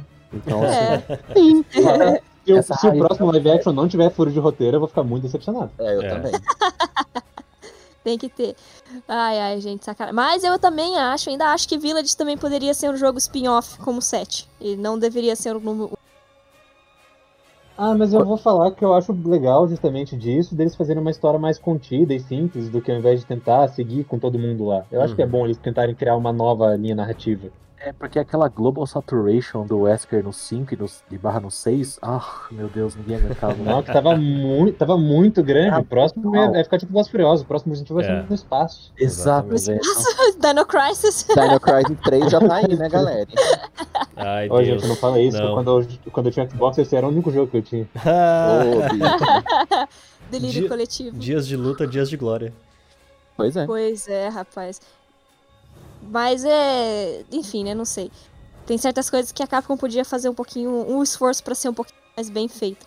Até porque, se Ah. você for, for ver, é, apesar do Resident Evil ser um jogo anual, a equipe que desenvolveu né, o Village era outra. Era a mesma que, que tava aí colocando os jogos anualmente, né? Então, te- eles, te- eles tiveram tempo de processar tudo isso, de construir um- uma coisinha melhor. Mas enfim, tá aí, né? Tá aí. Eu, eu só acho que eu fui uma pessoa muito feliz quando o Ethan morreu no final, porque eu falei, você morreu. Aí você vê depois, tá vivo. Daí você fica. Uhum. Viu? Ah, mas você não sabe que tá vivo, né? Bom, é, a gente. Capcom, a Capcom pode. Primeiro, pode ser o Ethan no final. Uhum. Ela pode ter. Outra opção, pode ter sido só reciclado o boneco, porque não ia aparecer. Sim. Mas Ou eu acho que terceiro não é. também pode ser só um personagem imaginando o pai, já que ele tem a conexão do mofo lá, pode estar Ah, vendo ele pode ser, mofalmente. pode ser. Como ele mesmo via a Evelyn, né? Isso, até no, no próprio 8 ele via a Evelyn lá quando ele tá na alucinação. Não é verdade? Então, é, é- então, a gente não sabe como é que vai ficar, mas se ele estiver vivo mesmo, eu vou ficar muito triste. Até porque no outro cast eu falei que eu gostava quando os personagens morriam, né? Eles davam fim. Eu acho que isso é ruim porque perde o impacto do- É, da morte do personagem. Perde um pouco É, o impacto. E assim, a Capcom já falou que é uma trilogia, né? Porque a gente passa por trilogias na Capcom que Sim. sempre se renovam. Então, É. eu acho que eles Ah, mas vão vou falar se acabasse otimizar- nessa trilogia, eu acho pra mim tá de boa. A Mas- trilogia de dois. Ah, nove- Trilogia de dois, é. Né? Aí no 9 Nada eles fizessem o que eles quisessem lá, eu ia achar ótimo também. Se Mas eles quisessem sabe- mudar a câmera, fazer qualquer coisa, não teria problema. eu concordo contigo que perde um pouco a força da morte dele se ele realmente esti- estiver vivo. Mas se eles nunca mais voltarem no assunto, eu acho que fica legal, sabe? Tipo. Ah, sim, isso fica ótimo. Deixa assim, sabe? Não Deixa em aberto. Sabe? Tipo o peão girando lá do. Do Inception, do Do origem. Christopher Nolan, exatamente. Ah, sim, sim. Nossa, aquilo lá deu tanta polêmica, rapaz. É, e nunca saberemos a verdade. Quer dizer, nunca saberemos a verdade entre aspas, né? Porque o, o ator lá que faz o. o dele agora, que faz o pai do. O Alfred. Isso, é. O. O Michael Caine. o Isso, Alfred. Michael Caine. É o Alfred, é o Alfred, mas é, mas é mesmo. O Michael Caine. Ele diz que, que é mesmo, né? O, que era uma parte da realidade, né? Que, que eles estavam. Ah, a parte legal é justamente discutir. Tomara que a Capcom É. não fale do Ethan ou que fale, se for falar, sei lá, invente É. uma coisa muito boa. É, eu- é, o curioso é que a frase final, né, diz que a história do pai terminou, né? Tipo, a história do É. pai terminou. Então ainda tem a mãe e a filha. Pois Ah, o, é. o- o terceiro jogo provavelmente vai ser focado na, né, na, na Rose, assim, Na tudo indica. É. Na É. Rose. Ela vai ser a nova Alice, né? Então. E vocês acham que ela eu- vai se fuder metade, que nem o Ethan? Eu, eu não espero menos do que raio laser dos olhos dela. Espero que ela não queira equalizar a cara de ninguém. Nossa! Eu vou equalizar a sua cara.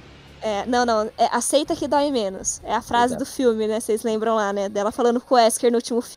Aceita Sim. que dói menos. Ai, cara, que ódio. Me ajude. Não precisa de ajuda, Wesker.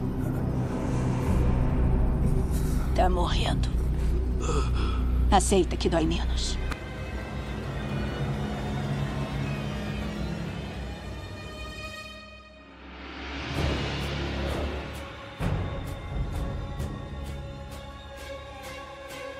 Que, que vocês acharam da mãe Miranda? Ah, descartável. É, cara, a forma, a forma final dela eu achei legal. A boss, assim, forma de boss dela eu achei massa. Achei, achei bem. é, achei o design bem bonito, assim, sabe? Achei bem feito. A triste que a gente fica, fica nisso, né? Ah, o que você achou dela? Ah, ela é bonita. é tipo isso, tipo isso. Ela, como personagem, eu não, não fede nem cheira, assim, sabe? Eu achei legal que a motivação dela fazer tudo que ela fez é resgatar a filha dela. Né, isso é um pouco diferente pra franquia, né? Porque ela não tem, tipo, visões de grandeza e tal. Ela quer trazer uma pessoa, um ente querido de volta à vida, né?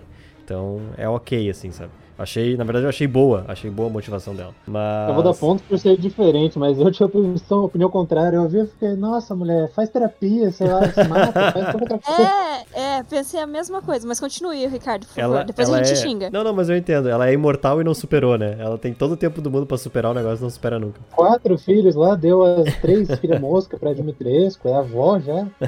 E tá querendo, e tá querendo mais ainda, né? Uh, mas eu achei a motivação dela legal, assim, sabe? Achei boa, achei diferente da franquia da maioria dos vilões, né? A gente sempre tem os vilão megalomaníaco lá, que querem fazer. Ah, realmente diferente. É, com manias de grandeza e tal, e ela era tipo uma coisa mais simples, assim, sabe? Mais, mais humana, digamos assim. Ela só queria a filha É dela. que ela não é desenvolvida, né? Esse filho deixa um jogo inteiro ela como essa grande figura religiosa e no Isso. final ser só isso. É, exatamente. Eu acho que ela, ela como presença, ela é fraca. Ela não, não tem muita presença, assim, no jogo. Sim, sim. Os outros vilões, os filhos dela São e as melhores. netas são muito, é, são muito mais presentes, mais, carisma- mais carismáticos. A vó Pois é. Miranda.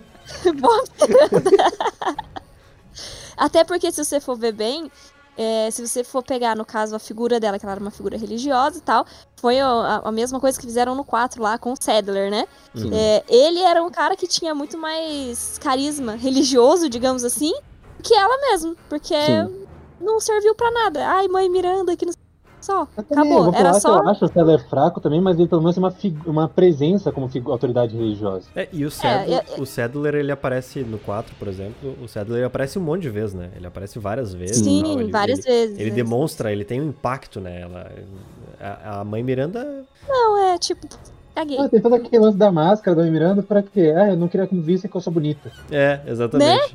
Exatamente. Só porque não envelhece? colocar que fosse a cara da Mia lá, só pra ela revelar que, ao invés do Chris, que ela tava se passando pela Mia, seria, teria um impacto maior. Seria do que... impacto maior, é verdade. É, acho que ela devia ter matado a Mia e assumido o lugar dela pra ter um impacto bem maior. Seria, Aí, aí o negócio é. seria genial, né? Se ela tirasse a máscara É. da frente do Ethan e fosse a cara da Mia, né? A Imagina a confusão mental do cara, né, meu? Sim, seria mais interessante. Aí podia cortar pro Chris e o Chris con- continuar a missão. Falar, ah, a, Mi- a Miranda se passou pela Mia, foi isso que rolou. Sim. Exatamente. Ah, interessante. Ia ser, ia ser um plot bem mais legal do que o O plot. problema não foi nem o Chris contar, é que quando o Chris conta, você fica, tá bom, Chris, você não podia ter falado isso pro Ethan antes? Era só ter chego Né? na casa É. dele, ter passado uma mensagem, um texto, um SMS, sei lá, prende a minha no banheiro aí que eu tô chegando. Tá ligado? Não, e o Chris, ele leva um esporro do, do, povo da própria equipe, né? Aham, exatamente. Não, muito bom. Os caras falam exatamente isso, né? Mas, Pô, capitão, a gente Chris, não a gente vai tinha avisado contado. antes. Ai, agora ah, já... devia. Não, ele fala, ah, não, não tinha tempo, não sei o que, a gente não sabia que ia dar certo. Pô, capitão, mas a gente vai ter contado, né? É. Ó, mas eu vou falar, é a melhor equipe do Chris porque foi a única equipe que ele conseguiu trazer inteira de volta. Pois é, Ah, sobreviveram. verdade. Não, não, não, não, não, não. Parabéns. Ele, ele, ele matou o Ethan. Ele matou o Ethan. Ah, o Ethan não é da equipe, né? Ah, o Ah, Ethan é descartável Foi, também. foi não treinado por ele. Foi treinado por ele. Não, o, Ethan, o Chris deixou o Ethan pra morrer, porque não tem outra explicação pra ele não explicar Posso dizer que o Ethan é um Pierce 2.0. É, é. A morte dele eu achei muito parecida falando nisso até. Aquela coisinha de empurrar o Chris, Ah. empurrar o Chris e, e tirar uma coisa da mão, ou deixar uma coisa na mão dele, sabe? Foi muito parecido. Eu acho, é, mas eu ainda acho que o Pierce teve um impacto muito maior. Na verdade, acho que é um personagem até melhor do que o Ethan, se quer saber. Apesar de eu não gostar da campanha do Chris lá no 6, eu achei que teve um desenvolvimento bem legal dos dois. Agora, sei lá, mano, o Ethan. Ah. ele- Eles, tipo, nem parecia que eles tinham uma amizade mesmo, sabe? É, Ah, não tinha amizade, né? Ele tava cuidando Não. dele. É, ele era meio como Sim, um- mas- um mentor barra, barra cuidador, né? sei lá, dava. Pra mim parecia que era pra eles ter alguma amizade ali. Na verdade, não tinha nada. E o Chris pisou na bola. A verdade é que eu acho que o Chris queria matar o Ethan o tempo inteiro. Eu acho que faltou um pouco mais no Village foi justamente a interação do, do Ethan com outros personagens. Que a única interação que ele tem são com os vilões. Ele até brinca Sim. um pouco, que nem quando ele é capturado. Que fala, ô gente, eu não posso dar minha opinião também? É verdade, é e verdade. Muito bom.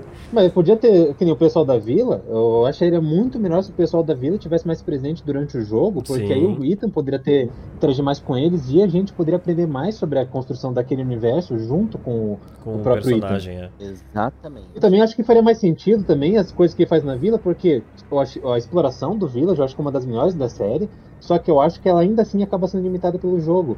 Porque a gente tem muita coisa pra ir, explorar, é legal, só que você vai lá e você pega um tesouro. Ah, é verdade. É, É. verdade. Às vezes se resume só em É tesouro. verdade. Isso Quando aí você é muito legal. Quando você abre ali, você encaixa e fica, nossa, eu vou passar nesse lugar aqui e, resolver, e ver o que, que tinha aqui. Aí você vai lá e ah, ah, um uma, uma pedra. É. É um É porque no início do jogo ele te dá uma, ele te dá uma falsa sensação de liberdade, né? Uhum. Você acha que você chega na vila e vai poder explorar tudo, e na verdade ele é bem mais linear do que isso. É. Tem até É, os subbosses lá que você pode não pegar se você não for explorar o cenário, mas é tudo acaba sendo limitado a tesouro. Poderiam Sim. colocar um pouco Ah, mais de história nisso, acho que tem, ou ter. tem um ou dois subbosses que escondem armas, né? Que é a lança-granadas e, o, e a, a Magnum, se eu não me engano. Isso, a lança-granadas você precisa de uma chave pra abrir o portão, a porta lá, É. que tem uma casinha com lança-granadas. Sim, sim. é, é que daí aparece né? o, o, o Lycan lá, né, no caso, mas Aham, enfim. o lobão lá. É, Não, a, pode a, ser a isso. Eu acho que eles podiam ter colocado uns personagens na vila. Aí se passar, tipo, nem que fosse uma missão secundária, explicar mais no teu lore do coisa. Sim. Poderiam falar, ah, tem um gigante lá que mora ali sozinho lá perto Sim, do sim, lugar. seria legal, né? É, foi um personagem que ninguém falou quase nada, né? Tipo, ele não é um dos filhos da mãe Miranda, ele foi um dos experimentos, mas e só? E aí? Então, que, que, é cara? E esse cara Até controla os bichos, não assim, era mais controla? interessante lá, que nem o cara da motosserra, o Salvador, achava Aham. muito mais Ah, interessante. sim, queria sim, sim. disso. Sabe o, o Isso primeiro. eu acho que poderiam fazer mais no 8. Sabe o primeiro, o primeiro cara do machado lá, daqueles grandão lá, que são super difíceis de matar? Ah, aquele que aparece no cemitério da, da Beneviento. Sim. Eu achei, eu não Sei. sei porque eu fiquei com a impressão, não, não fala isso em lugar nenhum, tá? Mas eu fiquei com a impressão que ele era o jardineiro que tinha se transformado. Pode ser, seria Ah, interessante. sei, sei. Que é o lá da, da dona, né? Isso, mas exato. lá. Então, isso seria legal se fosse trabalhado e explorado na história. Exatamente. Não deixar pros fãs ficarem discutindo É, e inventando isso. hora. Fabulando. Porque faria sentido, É. né? Faria sentido ele estar lá Sim. protegendo o túmulo e tal, assim, já que ele tinha uma ligação com a família. Eu acho É. a ambientação do jogo eu acho muito legal. Eu só acho que faltou muito essa construção de universo que eles poderiam ter aproveitado muito melhor pra ter sido um jogo nota 9 que no dia fechou. Sim. Por isso, pra mim, quando eu acabei, a impressão pra mim foi: não, um jogo bom, só que eu achei ele ok. O- Sim, sabe, Então, se acontecesse isso pra mim, seria até 10 de 10. Eu acho que o Resident Evil 8 é um- até poderia ter sido própria 10 10 Rare. muito fácil se tivesse melhorado nisso. sabe que eu pensei numa Eles coisa? pecaram por bobeira, né? Eles pecaram por bobeira. Eu pensei numa coisa Fala, agora, Ricardo. antes quando a Adri tava Hum. falando sobre o Chris, que o Chris queria que o Ethan morresse de uma vez e tal, aquela coisa toda. eu fiquei pensando, e se ele realmente queria que o Ethan morresse? Porque afinal de contas, talvez ele já, já suspeitasse que o Ethan tinha aquela natureza meio morta, meio viva. E ele, tipo, ah, esse cara é uma arma biológica, esse cara daqui a pouco vai enlouquecer, vai matar um monte de gente, de repente é bom que ele morra aqui mesmo, sabe? Ah, o Chris sal- tentou salvar o Ethan lá virando um bicho horroroso ia Não. Fazer isso. Eu acho que não, eu, Eu eu acho acho, que que, não, não, é da mas- natureza do Chris. mas seria sabe? legal Seria se legal, seria legal se a Capcom fizesse isso. Seria muito interessante. Pra ter Deixaria esse- o personagem mais dark, que é a, a coisa que eles inventaram lá, toda a campanha de marketing, teria feito mais sentido. Sim, e seria, Mas eu- seria interessante pro personagem, né? Pro Chris em si, que a gente vê ele com esse dilema moral, né? De deixar o cara que é bom, mas que pode ser potencialmente uma ameaça no futuro morrer, né? Eu acho que seria muito interessante se eles tivessem abordado isso. É um dilema novo, né, pra ele. Tá? Uma coisa que eu lembrei que a gente tava falando da... sobre a exploração do Village e tal. É, eu lembro que eu acho que eu cheguei a comentar com o Fred, até quando a gente tava fazendo as análises, é, sobre quando eu cheguei na vila, eu achei. Eu, eu tive a impressão de que ia ser tipo um Mega Man, sabe? Depois que o. A gente escolheu os bosses. É, porque o Duque, ele apresenta todos os, os filhos lá, fala onde tá, aparece no mapa. Eu falei assim, pronto, agora vai ser tipo Mega Man. Eu vou lá matar um, ele vai me dar uma arma pra me matar outro. E eu fiquei, não é, cara, eu fui enganada, sabe? Eu Pois é, mas aí a. Capcom teria que trabalhar mais na história pra poder dar essa liberdade pro jogador. Sim. Teria que fazer umas variações. Mas seria muito legal. O problema do Village acho que é isso, que ele é. Você tem toda essa liberdade de exploração, mas ela é muito limitada ainda. Uhum. É, ele, quando você vê lá a expressão de Bloodborne, eu fiquei, nossa, o mapa aqui vai ser o Bloodborne total. Aí quando chega, não. Mas É, ainda assim, mas ainda assim, todo o cenário, o mapa, tudo é muito bom. A ambientação do jogo é espetacular. Eu tive, todo o tempo, eu tive a sensação de estar jogando um jogo de terror da era do PS2, assim. Que nem o Haunting Ground, o Clock Tower. Isso acho uma coisa que sentia muita falta. Eu não sabia que eu sentia falta disso até andar pelo castelo. E o que eu senti que a Capcom ela poderia, mas ela não vai fazer, gente, tá? Isso daqui é só uma suposição do Just. Ela poderia lançar DLC para cada casa, pra explicar a história antes de Isso. todo mundo. Eu ia perguntar Nossa, pra vocês demais, até o que, que vocês querem de DLC pro jogo. O que, que vocês estão só pensando? varejo, sabe? Nossa, seria realmente muito legal. Eles poderiam fazer DLCs que nem do set, ampliando um pouco o universo do jogo, explicando mais sobre os personagens, aprofundando a história.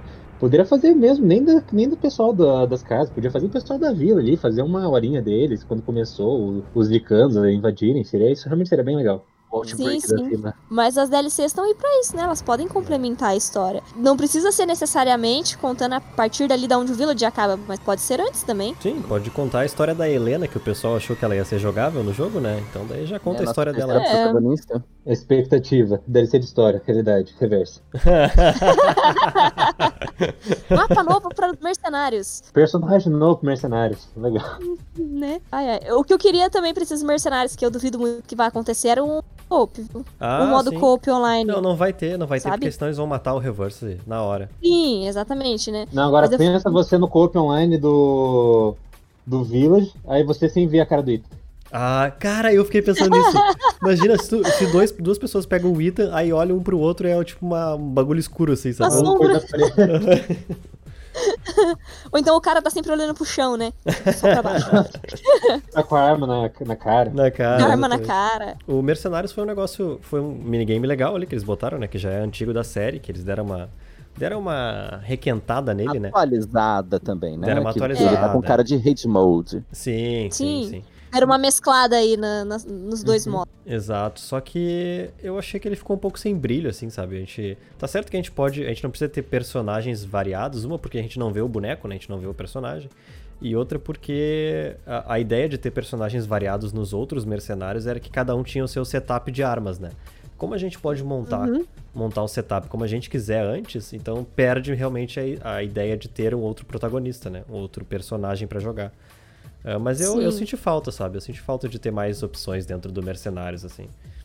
Mas Eu sabe o que, que foi esse mercenário, gente? A gente caiu em cima da Capcom por causa do Mercenários do Resident Evil 3 que não tinha. Aham. Nessa Aham. reimaginação de 2020. Aí eles fizeram uma forcinha pra colocar esse modo assim que é mais fechadinho, que é só Mercenaries com as- os cenários do jogo mesmo, com o Ethan e pronto, tá isso, é Mercenaries, pessoas. Toma aqui, seus desgraçados. Vocês não queriam esses Ah, mercenários? Toma Mas aqui! o, mas o reverse vem aí, tá? Ah, É. É, Obrigado, é. Capcom. Obrigado. É, tudo, 25 confesso anos que- esperando pelo reverse, tá? tudo Ah, que eu é. queria. O É, meu sonho de princesa. O, o pior de tudo é que eu cheguei a jogar a beta, né? Mas eu gostei bastante do Resist. E quando Ai, eu Dri. joguei o, tu não cansa de o passar Reverse, vergonha. eu não achei. Não, não canso. é. É, não cansa. Mas eu, eu, eu não gostei tanto do, do Reverse quanto eu gostei do, do Resistance. Eu me interessei mais pelo esqueminha do Resistance do que do, do Reverse. Eu vou defender minha amiga, porque o, o Resistance a gente jogou muito em live, tá? Sim. A gente jogou até com a Monique do Database também, a gente jogou com o Denis da Capcom também. Eh, e o, o- a, a proposta do Resistance, ela era maravilhosa, mas... ah, Flopou. flopou por causa da, da merda que era o servidor. Não, a Capcom não investiu no jogo e o, o servidor era muito ruim. Então, quando o jogo não colabora, gente, assim, ele teve seus, seus dias de muita glória, que foi o período que ele tava recebendo atualização. Parou, morreu. É. Uhum, Não, isso é a verdade. Capcom, a Capcom mesmo tirou o, o reverse da tomada. Sim, Ele- a sim. ideia dele era bem legal. Foi. Ele, ele você conseguia jogar. Quando você jogava com os amigos, ele era bem divertido. E assim, a proposta dele também era boa. Só precisava justamente mais capricho e mais força de vontade da Capcom. Se eles, se eles quisessem, eles poderiam ter investido pesado no jogo pra fazer ele ter o esporte da Capcom, como ela gostaria ela de ser. quer, né? Ela queria, né? É, mas acho que acabou servindo mais de experiência pra talvez o que eles venham trazer agora no, no Reverse. Tipo assim, o Reverse é, é legalzinho, mas a proposta que tinha no, no Resist é muito mais interessante. E Isso, isso- o reverso parece, sei lá, um modinho extra. Joguei, eu joguei lá, achei, ah, divertido, Aham. nunca mais vou jogar você. Exatamente, é um negócio assim. E, e- e o Resistance eu acho que tinha mais. Isso, É. o Resistance ainda tinha vontade de jogar, queria ver os outros cenários, queria liberar personagens. Sim, aumentar o nível, né? Que não sei o quê. Ele era mais, mais interessante. E ele pega aquela carona naqueles jogos lá, né? Que você tem um vilão e quatro sobreviventes, que é tipo, sei lá, o Dead by Daylight, por exemplo, que é um jogo que tá aí há muito tempo, né? Tá aí Há faz sucesso. Nossa. Fora que, o, fora que o Resistance, ele lembrava muito o cooperativo do Outbreak. Foi isso que deixou o coração da galera mais quentinho É também. verdade. É verdade. Pois é, eu é vou falar que eu joguei Outbreak essa, nessa, nessa época e eu fiquei, nossa, parece muito o Resistance. Sim. Toda a vibe do negócio.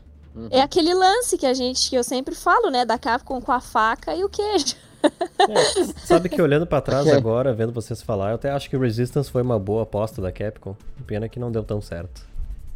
Eu acho que, que talvez eles tenham lançado no momento errado. Se eles tivessem dado um Mercenaries no 3 pra galera e tivesse des- deixado talvez o Resistance pra vir no Village, eles talvez tivessem engajado melhor. Sim, eles Putz, podia ser. realmente, geraram um hate gratuito no jogo, né? Pois é. Foi. E Foi, o pessoal ainda foi. ficou bravo com o Resident Evil 3, falou, não, o Resident Evil 3 saiu ruim por causa do Resistance. É, é, é verdade. É, não tinha nada a ver, né? Não- não- tanto que eles eram jogos totalmente separados. Mas é. Não sei, talvez, né? Se eles tivessem deixado, que nem eu falei, esse Mercenários. Podia ser o mesmo, né? Tirando o fato que você ia ver os personagens, no caso, não ia ser em primeira pessoa. Mas que fosse nesse mesmo esquema do Village. Pro, pro 3, eu acho que teria dado mais certo do que eles tivessem lançado o Resistance. né? Hum, Mas isso é, é um palpite, né? Eu, eu, Sim. Quem eu acho. receber mais hate ia ser o Resident Evil 3 só, né? É, ele ia, ia receber o hate sozinho, né? Ou, não, né? Ou se eles tivessem tipo, tomado tempo, ao invés de fazer o Resistance nas coxas, fazer uma campanha mais longa pro 3, e, né? sim. Talvez. É. No caso, a gente sabe que a Capcom não iria, né? É. Ah, infelizmente. É, Hum, Com certeza não. Até porque eles estão nessa noia agora de fazer um Resident por ano, né? Pois Ah, é. mano, eu ainda acho que o Resident Evil 3 teve coisa cortada ali por schedule apenas. Sim. Sim. Eu, eu, Vai também Ah, acho. mas foi a mesma coisa dos dois. É, uhum, eu concordo. Porque eles apressaram, né? Eles precisavam lançar o jogo Guida. Quer que, que seja anual. Eu acho que esse é um erro absurdo da Capcom. Não precisa ser anual, gente. Lança o jogo e cara. Mas sabe de quem que é a culpa do 3, gente? Dos próprios fãs que ficaram forçando Sim. a barra depois que saiu o remake do 2. Sim, sim. Mas aí, mas aí, eu concordo, os fãs forçaram a barra. Mas aí vem a Capcom e fala assim, ó, gente, calma, tá em desenvolvimento, a gente começou a fazer isso agora. Pera aí que daqui a pouco sai. Beleza, eles poderiam, por exemplo, ter lançado o, o Village agora é, e esperado pra lançar o 3, sei lá, ano que vem, ou no outro ano ainda, sabe? Concordo. sim. Eles não precisavam ter corrido, eles teriam feito um trabalho muito mais bem feito. Eles teriam feito algo muito melhor. E aí vinha de novo o lance do Resistance, não ia ter o hate, né? Porque daí o Village ia estar aqui com o Mercenaries e o Uhum. 3 podia sair com o Resistance do jeito que foi, que talvez não acontecesse tudo isso. Mas Mas, você tá partindo do pressuposto que você acha que a Capcom ia querer fazer alguma coisa melhor. exatamente. É verdade. A gente Você não pode um negar. ponto indiscutível. A gente não pode negar que a Capcom, mesmo fazendo assim, ela tá entregando jogos muito bons pra gente, né? Não, a. Capcom, depois do Resident Evil 7, é outra empresa. É outra empresa, Sim. né? Que ela vinha cambaleando Não, ali, que né? teve. Resident Evil 7, Monster Hunter, Devil May Cry 5, Resident Evil 2. Nossa, Até o Evil Ah. 3, que o pessoal reclama, ainda é. Sim, é, é um bom, jogo. é um Ainda é um bom bom jogo. jogo. É, eu me divirto bastante jogando R3, cara. Ele é, ele é aquela coisa que a gente sabe por falta de conteúdo, mas ele é bem gostoso de jogar. Eu ainda acho que a melhor, o melhor jogo da- dessa safra nova da Capcom foi o, o DMC5, né? Esse foi o melhor. Nossa, Devil May Cry totalmente. 5 é um tesão. É, é um, Que isso, é um rapaz. espetáculo de jogo, cara. É bem impressionante aquele jogo ali. Eu lembro que quando eu joguei o, o 5, é, foi assim, né? Saiu um mês depois do 2. Então na época eu tava fazendo o detonado e eu lembro assim, meu Deus, eu tenho que terminar esse detonado porque eu quero jogar o Devil May Cry. E eu não aguentava mais jogar o Resident, porque eu joguei acho que quatro vezes o negócio lá, porque eu fiz todas as dificuldades e tal. E, meu, eu limpei aquele jogo. E eu assim, meu, preciso jogar o Devil May Cry. E eu lembro que a minha satisfação jogar Devil May Cry foi maior do que a satisfação de jogar Resident Evil 2. Eu Mas falar que eu é- tive problema com o Devil May Cry também, com a história, lá pro final do jogo, quando a Capcom manda o roteirista embora e coloca uma fanfic ali. Eu acho que o erro da Capcom já veio desde o 4, quando eles ressuscitaram o Virgil. Então. Eu acho Mas que o erro da Capcom, então, é realmente não ter um roteirista trabalhando ativamente ali. Exatamente, exatamente. Eles precisam contratar um verdadeiro roteirista. Eu acho que eles promoveram o estagiário lá e. Ah, toma aí, faz aí. Não, a Capcom quando desenvolveu um gameplay, engine, fez tudo tão bem feito que não tiveram dinheiro pra poder contratar um roteirista, coitados. É, então. Que, que é o que, se você for ver, pega no 2 também, né? Uhum. É, Pega no tudo é dois. maravilhoso no jogo. Aí você vai pegar a parte do enredo. Porra, cara. Pois é, você vai fazer, Sabe que você eu vai acho fazer a segunda campanha lá? Triste. Triste, triste. Sabe que eu acho que isso que falta pra Capcom dar o, dar o pulo, digamos assim, o pulo do gato com os jogos de Resident ou qualquer outro jogo deles, mas falando especificamente Resident, eu acho que só falta eles acertarem no deixar o enredo um pouco mais denso, assim, sabe? Um pouco mais ah, fechadinho e que tenha, tenha mais peso, assim, pra história, ah, que daí eles vão emplacar, tipo, um jogo Game of the Year, assim, sabe? Tipo o que foi R4 na época. Mesmo que o R4 tivesse aquela história clichêzinha lá e tal, mas eles vão emplacar um, um jogo do ano. Eu achei que o Village ia ser isso, mas ele foi mais ou menos. Ele teve coisas que eu achei muito boas ali na história Ele, te- dele. ele tentou. Ele tentou. Ele tentou. Ele tentou, com Ele certeza. tentou, é, ele tentou. Mas ele, ele tentou bem, né? É, assim, É. que nem. Eu tava falando do Arriscaram, 7. arriscaram. Deram, Arriscaram. Deram, deram um passo grande, isso aí. Com certeza. parabéns, tem que tentar. Que nem o 7. O 7 também foi um, um passo bem grande ali que eles deram, né? Foi algo bem diferente do que tava acostumado. Eu não acho o 7 um jogo. Sim, gente, assim, no modo técnico do bagulho, o 7 é um ótimo jogo. Ele é sim um ótimo jogo. Mas é um ótimo jogo pra ser spin-off. Mas. ele não é um jogo ruim, ele não é um jogo mal feito, ele não é, sabe, aquele, jo aquele jogo porco. Não é. E apesar de eu odiar ele, eu reconheço que ele é um bom jogo. Não, o Resident Evil 7 com certeza é um jogo. É um jogo. é. Boa, Mas boa, boa. Vamos, vamos esclarecer, né? É Resident Evil, gente, pelo É amor de Deus. Resident Evil. Não, é vamos- Resident vamos- Evil. vamos- olha, vamos definir uma coisa aqui. Todo mundo que tá ouvindo esse cast, quem manda no jogo é a Capcom. Se ela fala que é Resident Evil, é Resident Evil. Não adianta. Não E deu. Não interessa a linha paralela que esse jogo existe. É Resident Evil. Pode ser um Resident Evil. Pode ser Resident Evil Ó, ruim. gente, a Capcom teve coragem de falar que o Dino Crisis 3 é Dino Crisis. Tá, o fã do Resident Evil tá no lucro e não aceita isso. É, Por mais que ele sofra, é, ainda tá no lucro. Tá, E eu não sei, tem um pessoal que assim, o pessoal ele, tem, um, tem um povo que eu vejo nos comentários que o pessoal jura que é sobrinho de alguém da Capcom, assim. Uhum. Que não, porque não é. Aí você vai falar com a pessoa, mas por que não? Porque não é, porque eu estou falando que não é. ok, então. Não é, não tem, a- não tem a essência de Resident Evil. Não, não, Eu estou ai, falando que não é. Ok. gente, você quer É. a essência de Resident Evil? Vai cheirar um túmulo. né? Vai cheirar uma florzinha lá com o progenitor lá. ai, meu Deus, cara.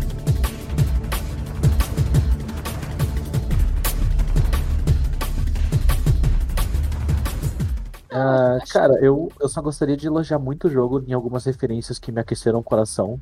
Uhum. É, as que tiveram em relação ao Resident Evil, óbvio, ao Resident Evil 4, não tem como. Sim. Por exemplo, a- assim, a, a horda, a primeira horda no, no Village, pra mim, é a mesma coisa que, que os Os ganados ganados. do 4, tocou o Uhum. sino, pequenino de Belém, beleza? É, e, e, assim, detalhezinhos, sabe? É, por exemplo, isso não é um easter egg em si, não é uma referência em si, mas, é, por exemplo, aquela, aquela parte onde tem uma, um puzzle lá, uma dica, olhe pela janela, você vai olhando pela janela. Beleza, olha mais uma vez. De repente aparece um licano do nada. Gente, que eu- raiva. Tanto, eu assustei Melhor tanto nessa susto. parte. E eu Eu achei vou elogiar esse jumpscare justamente por causa que ele não te dá na primeira vez. Você vê Aham. lá, olha pra janela, você pensa, vai ter um susto. Quando você olha na segunda vez que o negócio pula. Sim, Sim, detalhe nisso que eu, que eu Parabéns, achei cara. muito legal. E eles assim, foram espertos. E eu sou mais burro então, né? Porque eu nem, nem esperei jumpscare. Olha pela janela. Eu achei, ai, vai ter um código. Teve o código, mas na teve o Dirt gritando também. eu tenho que olhar aqui, pá. Mas eu gostei muito. E assim, pra encerrar, a Capcom ganhou meu coraçãozinho quando me colocou um puzzle de caixinha de música. Sério, Uhum. sério. É. É Ma- verdade. Mas, sabe, a, a gente acabou não, não falando dos puzzles e tal, mas eu gostei bastante de- de- desse, desse ponto no, no Village, porque a gente pega aí um jogo que teve o, o 3 mesmo, né? A gente tá falando daí do, do Resident 3 horas, Uhum. mas é. Aí a gente viu que no Village eles colocaram umas coisas melhores, né? Porque não tinha, não tinha puzzle no 3. E nesse teve uns puzzles muito legais, que eu achei muito bacanas. Nossa, achei sensacional. Benevento lá, cara, incrível, incrível É. Sim, sim. A Ah, casa não inteira da isso, mas o puzzle- é um puzzle, né? Sim. Sim, Sim. sim. As partes principais ali dos melhores puzzles ficou entre a dona e a Dimitrescu, né? Que é o que você faz lá no castelo. E eu não sei se E- vocês viram, vocês viram os, Eu gosto desse que não? colocar um cálice não sei aonde, aí tem que colocar isso na porta, não sei onde. É, E eu não é. sei se vocês viram, mas na- nas artes conceituais os caras explicam um pouco, né, por que, que eles fizeram as coisas do jeito que são, né? É, tem comentários do diretor nas artes conceituais. E aí tem um comentário do diretor sobre esse o corpo da Mia, né, lá na Casa Beneviento, que ele explica que é pra ser ah, um puzzle ah, popular lá do Japão. que é uma caixinha e tal, uma coisa assim que tu vai abrindo e vai tendo uma, um enigma diferente, tá? Eu achei muito legal. É, e não só isso, mas os puzzles estão muito bem conectados no universo da história. Sim. Aham. Eu sei que o pessoal reclamou que o Resident Evil 3 não tem puzzle, o remake, mas eu achei que foi uma decisão esperta porque eles brincam porque os puzzles do Resident Evil 3 original não faziam nenhum sentido. Nenhum. é verdade. Imagina, É. ai, preciso abrir o parque aqui da prefeitura. Beleza, pega 10 gemas aqui. Imagina, cara. Não, isso, é verdade. Não, você vai falar que a Capcom tá numa leva muito boa. A Capcom é outra empresa agora. Eu acho que a única pessoa que tá triste com a Capcom é fã de Mega Man, assim, mas olha só. do, do que estavam de, sabe, do, do Resident Evil 6 pra cá, tá uma leva muito boa. Eles estão ouvindo bastante comunidade, estão tentando fazer jogos de qualidade. Aí, por exemplo, eu posso não ter gostado tanto do 8, mas eles estão tentando fazer coisas diferentes, estão tentando manter é, aquilo que fazia, tanto fazia, fez a franquia. E ainda assim entregando jogo de altíssimo nível. Olha, eu posso dizer que a Capcom é uma das pouquíssimas empresas que realmente ouvem os fãs, porque tem gente que lança jogo só por lançar também nesse, nessa indústria, né? Sim, sim. A, A Capcom, Capcom. erra pra caralho, mas ela também sabe ouvir os fãs. É, a Capcom tenta consertar as merdas que ela faz, mesmo que ela. ela pelo menos ela tem o mérito da tentativa, né? E coisa que muita empresa não tem. E outra coisa também que eu sempre falo que eu achei legal da parte da Capcom que rolou lá no Resident Evil 2 foi que eles não tentaram processar os caras quando foram fazer um remake de 2. Eles lá acolheram eles, chamaram ele pra ir lá na Capcom e tal. Pois é, não foi uma Konami da vida. Nem Nintendo, né? Porque Nintendo, Konami, Square. Não, não, apareceu com uma foto aqui remasterizada do jogo, remake aqui. Processo, processo, cara, processo. Porque é assim que funciona, né? É triste, mas uh, acontece. E a Capcom tem uma- um posicionamento um pouco melhor nesse, nesse quesito. Tristeza mesmo vem só de, de ela não fazer tudo que a gente gostaria que fizesse, mas. Ah, mas daí não tem como agradar todo mundo sempre, né? É, não dá, né? A gente tá aí pra. Pra provar isso, né? Afinal de contas, nesse cast aí tem duas pessoas que amaram muito, né? Que foi eu e o Just, e vocês Sim. tiveram uma experiência boa, mas ah, não, no, não no mesmo sentido que eu e o Just tivemos. E É. assim que é, né? Faz parte. O jogo não vai agradar todo mundo. E é isso que eu falo aqui, gente. Joguem. Joguem. Joguem sem preconceito. Joguem, assim. Para, para com esse negócio de não é Resident Evil. Para com esse negócio de comparar com outros jogos. Para de comparar. Jogue o game Aham. e vocês vão curtir. Vocês vão curtir. É, a experiência que você tem é sempre só sua, ela é única. Ela é única. né? E, e por mais que você possa ou queira se basear em análise, não é a mesma coisa, nunca é. Não. Então leve em consideração as análises que você você lê, que você gosta de ler, claro, leve em consideração, mas a sua nota, a sua experiência é só sua. Com certeza. E vamos esclarecer uma coisa aqui também, ah, que, assim, veículos de imprensa recebem o jogo antecipadamente. E, Assim, não é tão antecipado também quanto vocês pensam, não. Vou te dizer que é o mesmo. é, o Ricardo do Canadá, gente, ele recebeu a versão de Xbox. Foi que dia, o Ricardo? No- Eu recebi num dia antes do lançamento, mas eu, eu, Um- eu tive que fazer a análise mesmo, comecei a fazer só no dia do lançamento. Pois é, então, gente, assim, a gente tem um prazo de uma semana pra jogar o jogo, escrever, revisar, fazer os prints e tudo mais. E é a primeira análise sem spoilers, É porque é correria. uma análise mais técnica. E assim, Uhum. a gente recebe o jogo pra trabalhar. A gente não recebe o jogo porque a gente é privilegiado, porque a gente é folgado, porque muita gente tava falando. A gente segue uma rotina. A gente tem que assinar contrato, a gente não pode vazar o jogo, a gente não pode fazer live antes. E parece que o embargo ele cai dois dias antes do, do lançamento para review de escrito e um dia antes para live. E eu sofri muito na, na live de estreia, porque a, a grande maioria tava falando, nossa, mas você, é, vocês são folgados, porque vocês estão Ah. jogando um dia antes do lançamento geral. Nossa, mas por que isso? Mas por que aquilo? Gente, a gente tá trabalhando com isso. A gente É. recebe o jogo pra gente poder trabalhar, não é pra se divertir. Eu, eu tô falando. Eu, Just, fiz as lives do Village todo, foram acho que seis lives de três horas, duas, três horas cada. Mas eu aproveitei o jogo só depois que eu joguei em live e joguei em off, em off aqui, que daí eu consegui aproveitar 100% do jogo realmente. Mas fiquem com isso na cabeça de vocês, que não é só o review, são todos os veículos de imprensa aqui do Brasil que recebem jogos antecipados. O review, no caso, a gente só recebe jogo de Resident Evil porque a gente é mais específico, né? Ah, o review, o database só fala de Resident Evil. Agora, ah, IGN, DNM, esses outros, eles recebem jogos de tudo quanto é empresa que lança jogo. Mas assim, não é porque a gente, uh, merece, nossa, meu Deus do céu, que trabalho maravilhoso. Eu vou te mandar um joguinho pra você testar antes que todo mundo. Ah, não, Ah, mas não a é gente merece. Lembrando Né? também, gente, é, que merece. mas lembrando também que, assim, quando a gente faz uma análise que a gente gosta muito e que elogia, a gente não tá pagando pau pra empresa só pra ganhar jogo, porque não é assim que funciona também, né, gente? A gente, quando a gente dá uma nota muito alta, ah, não, vocês estão lambendo aí. É, vocês estão lambendo a Capcom. Aí quando dá uma nota muito baixa, mas vocês não sabem jogar. Entenderam como é que. Não, se a gente dá nota baixa, nossa, mas o que, que você tá fazendo no site de Resident Evil, então? É. Gente, vocês têm que entrar num consenso, entendeu? Não, é que não, não adianta, Adri, não adianta. A gente, assim como a gente não vai ter um consenso sobre o jogo, cada um vai gostar do seu jeito ou não gostar, os fãs também não vão gostar das nossas notas. Alguns vão concordar, alguns não vão concordar, e assim a vida segue adiante. O negócio é aquilo que o Pepo falou. Joga, tem a tua experiência, dá a nota que tu quer dar. Se é 10, que seja 10, coisa boa, que foi uma puta experiência pra ti. E se o review lá que tu viu, ah, seja do review ou de qualquer outro site, for menor do que a nota que tu deu, xinga mesmo.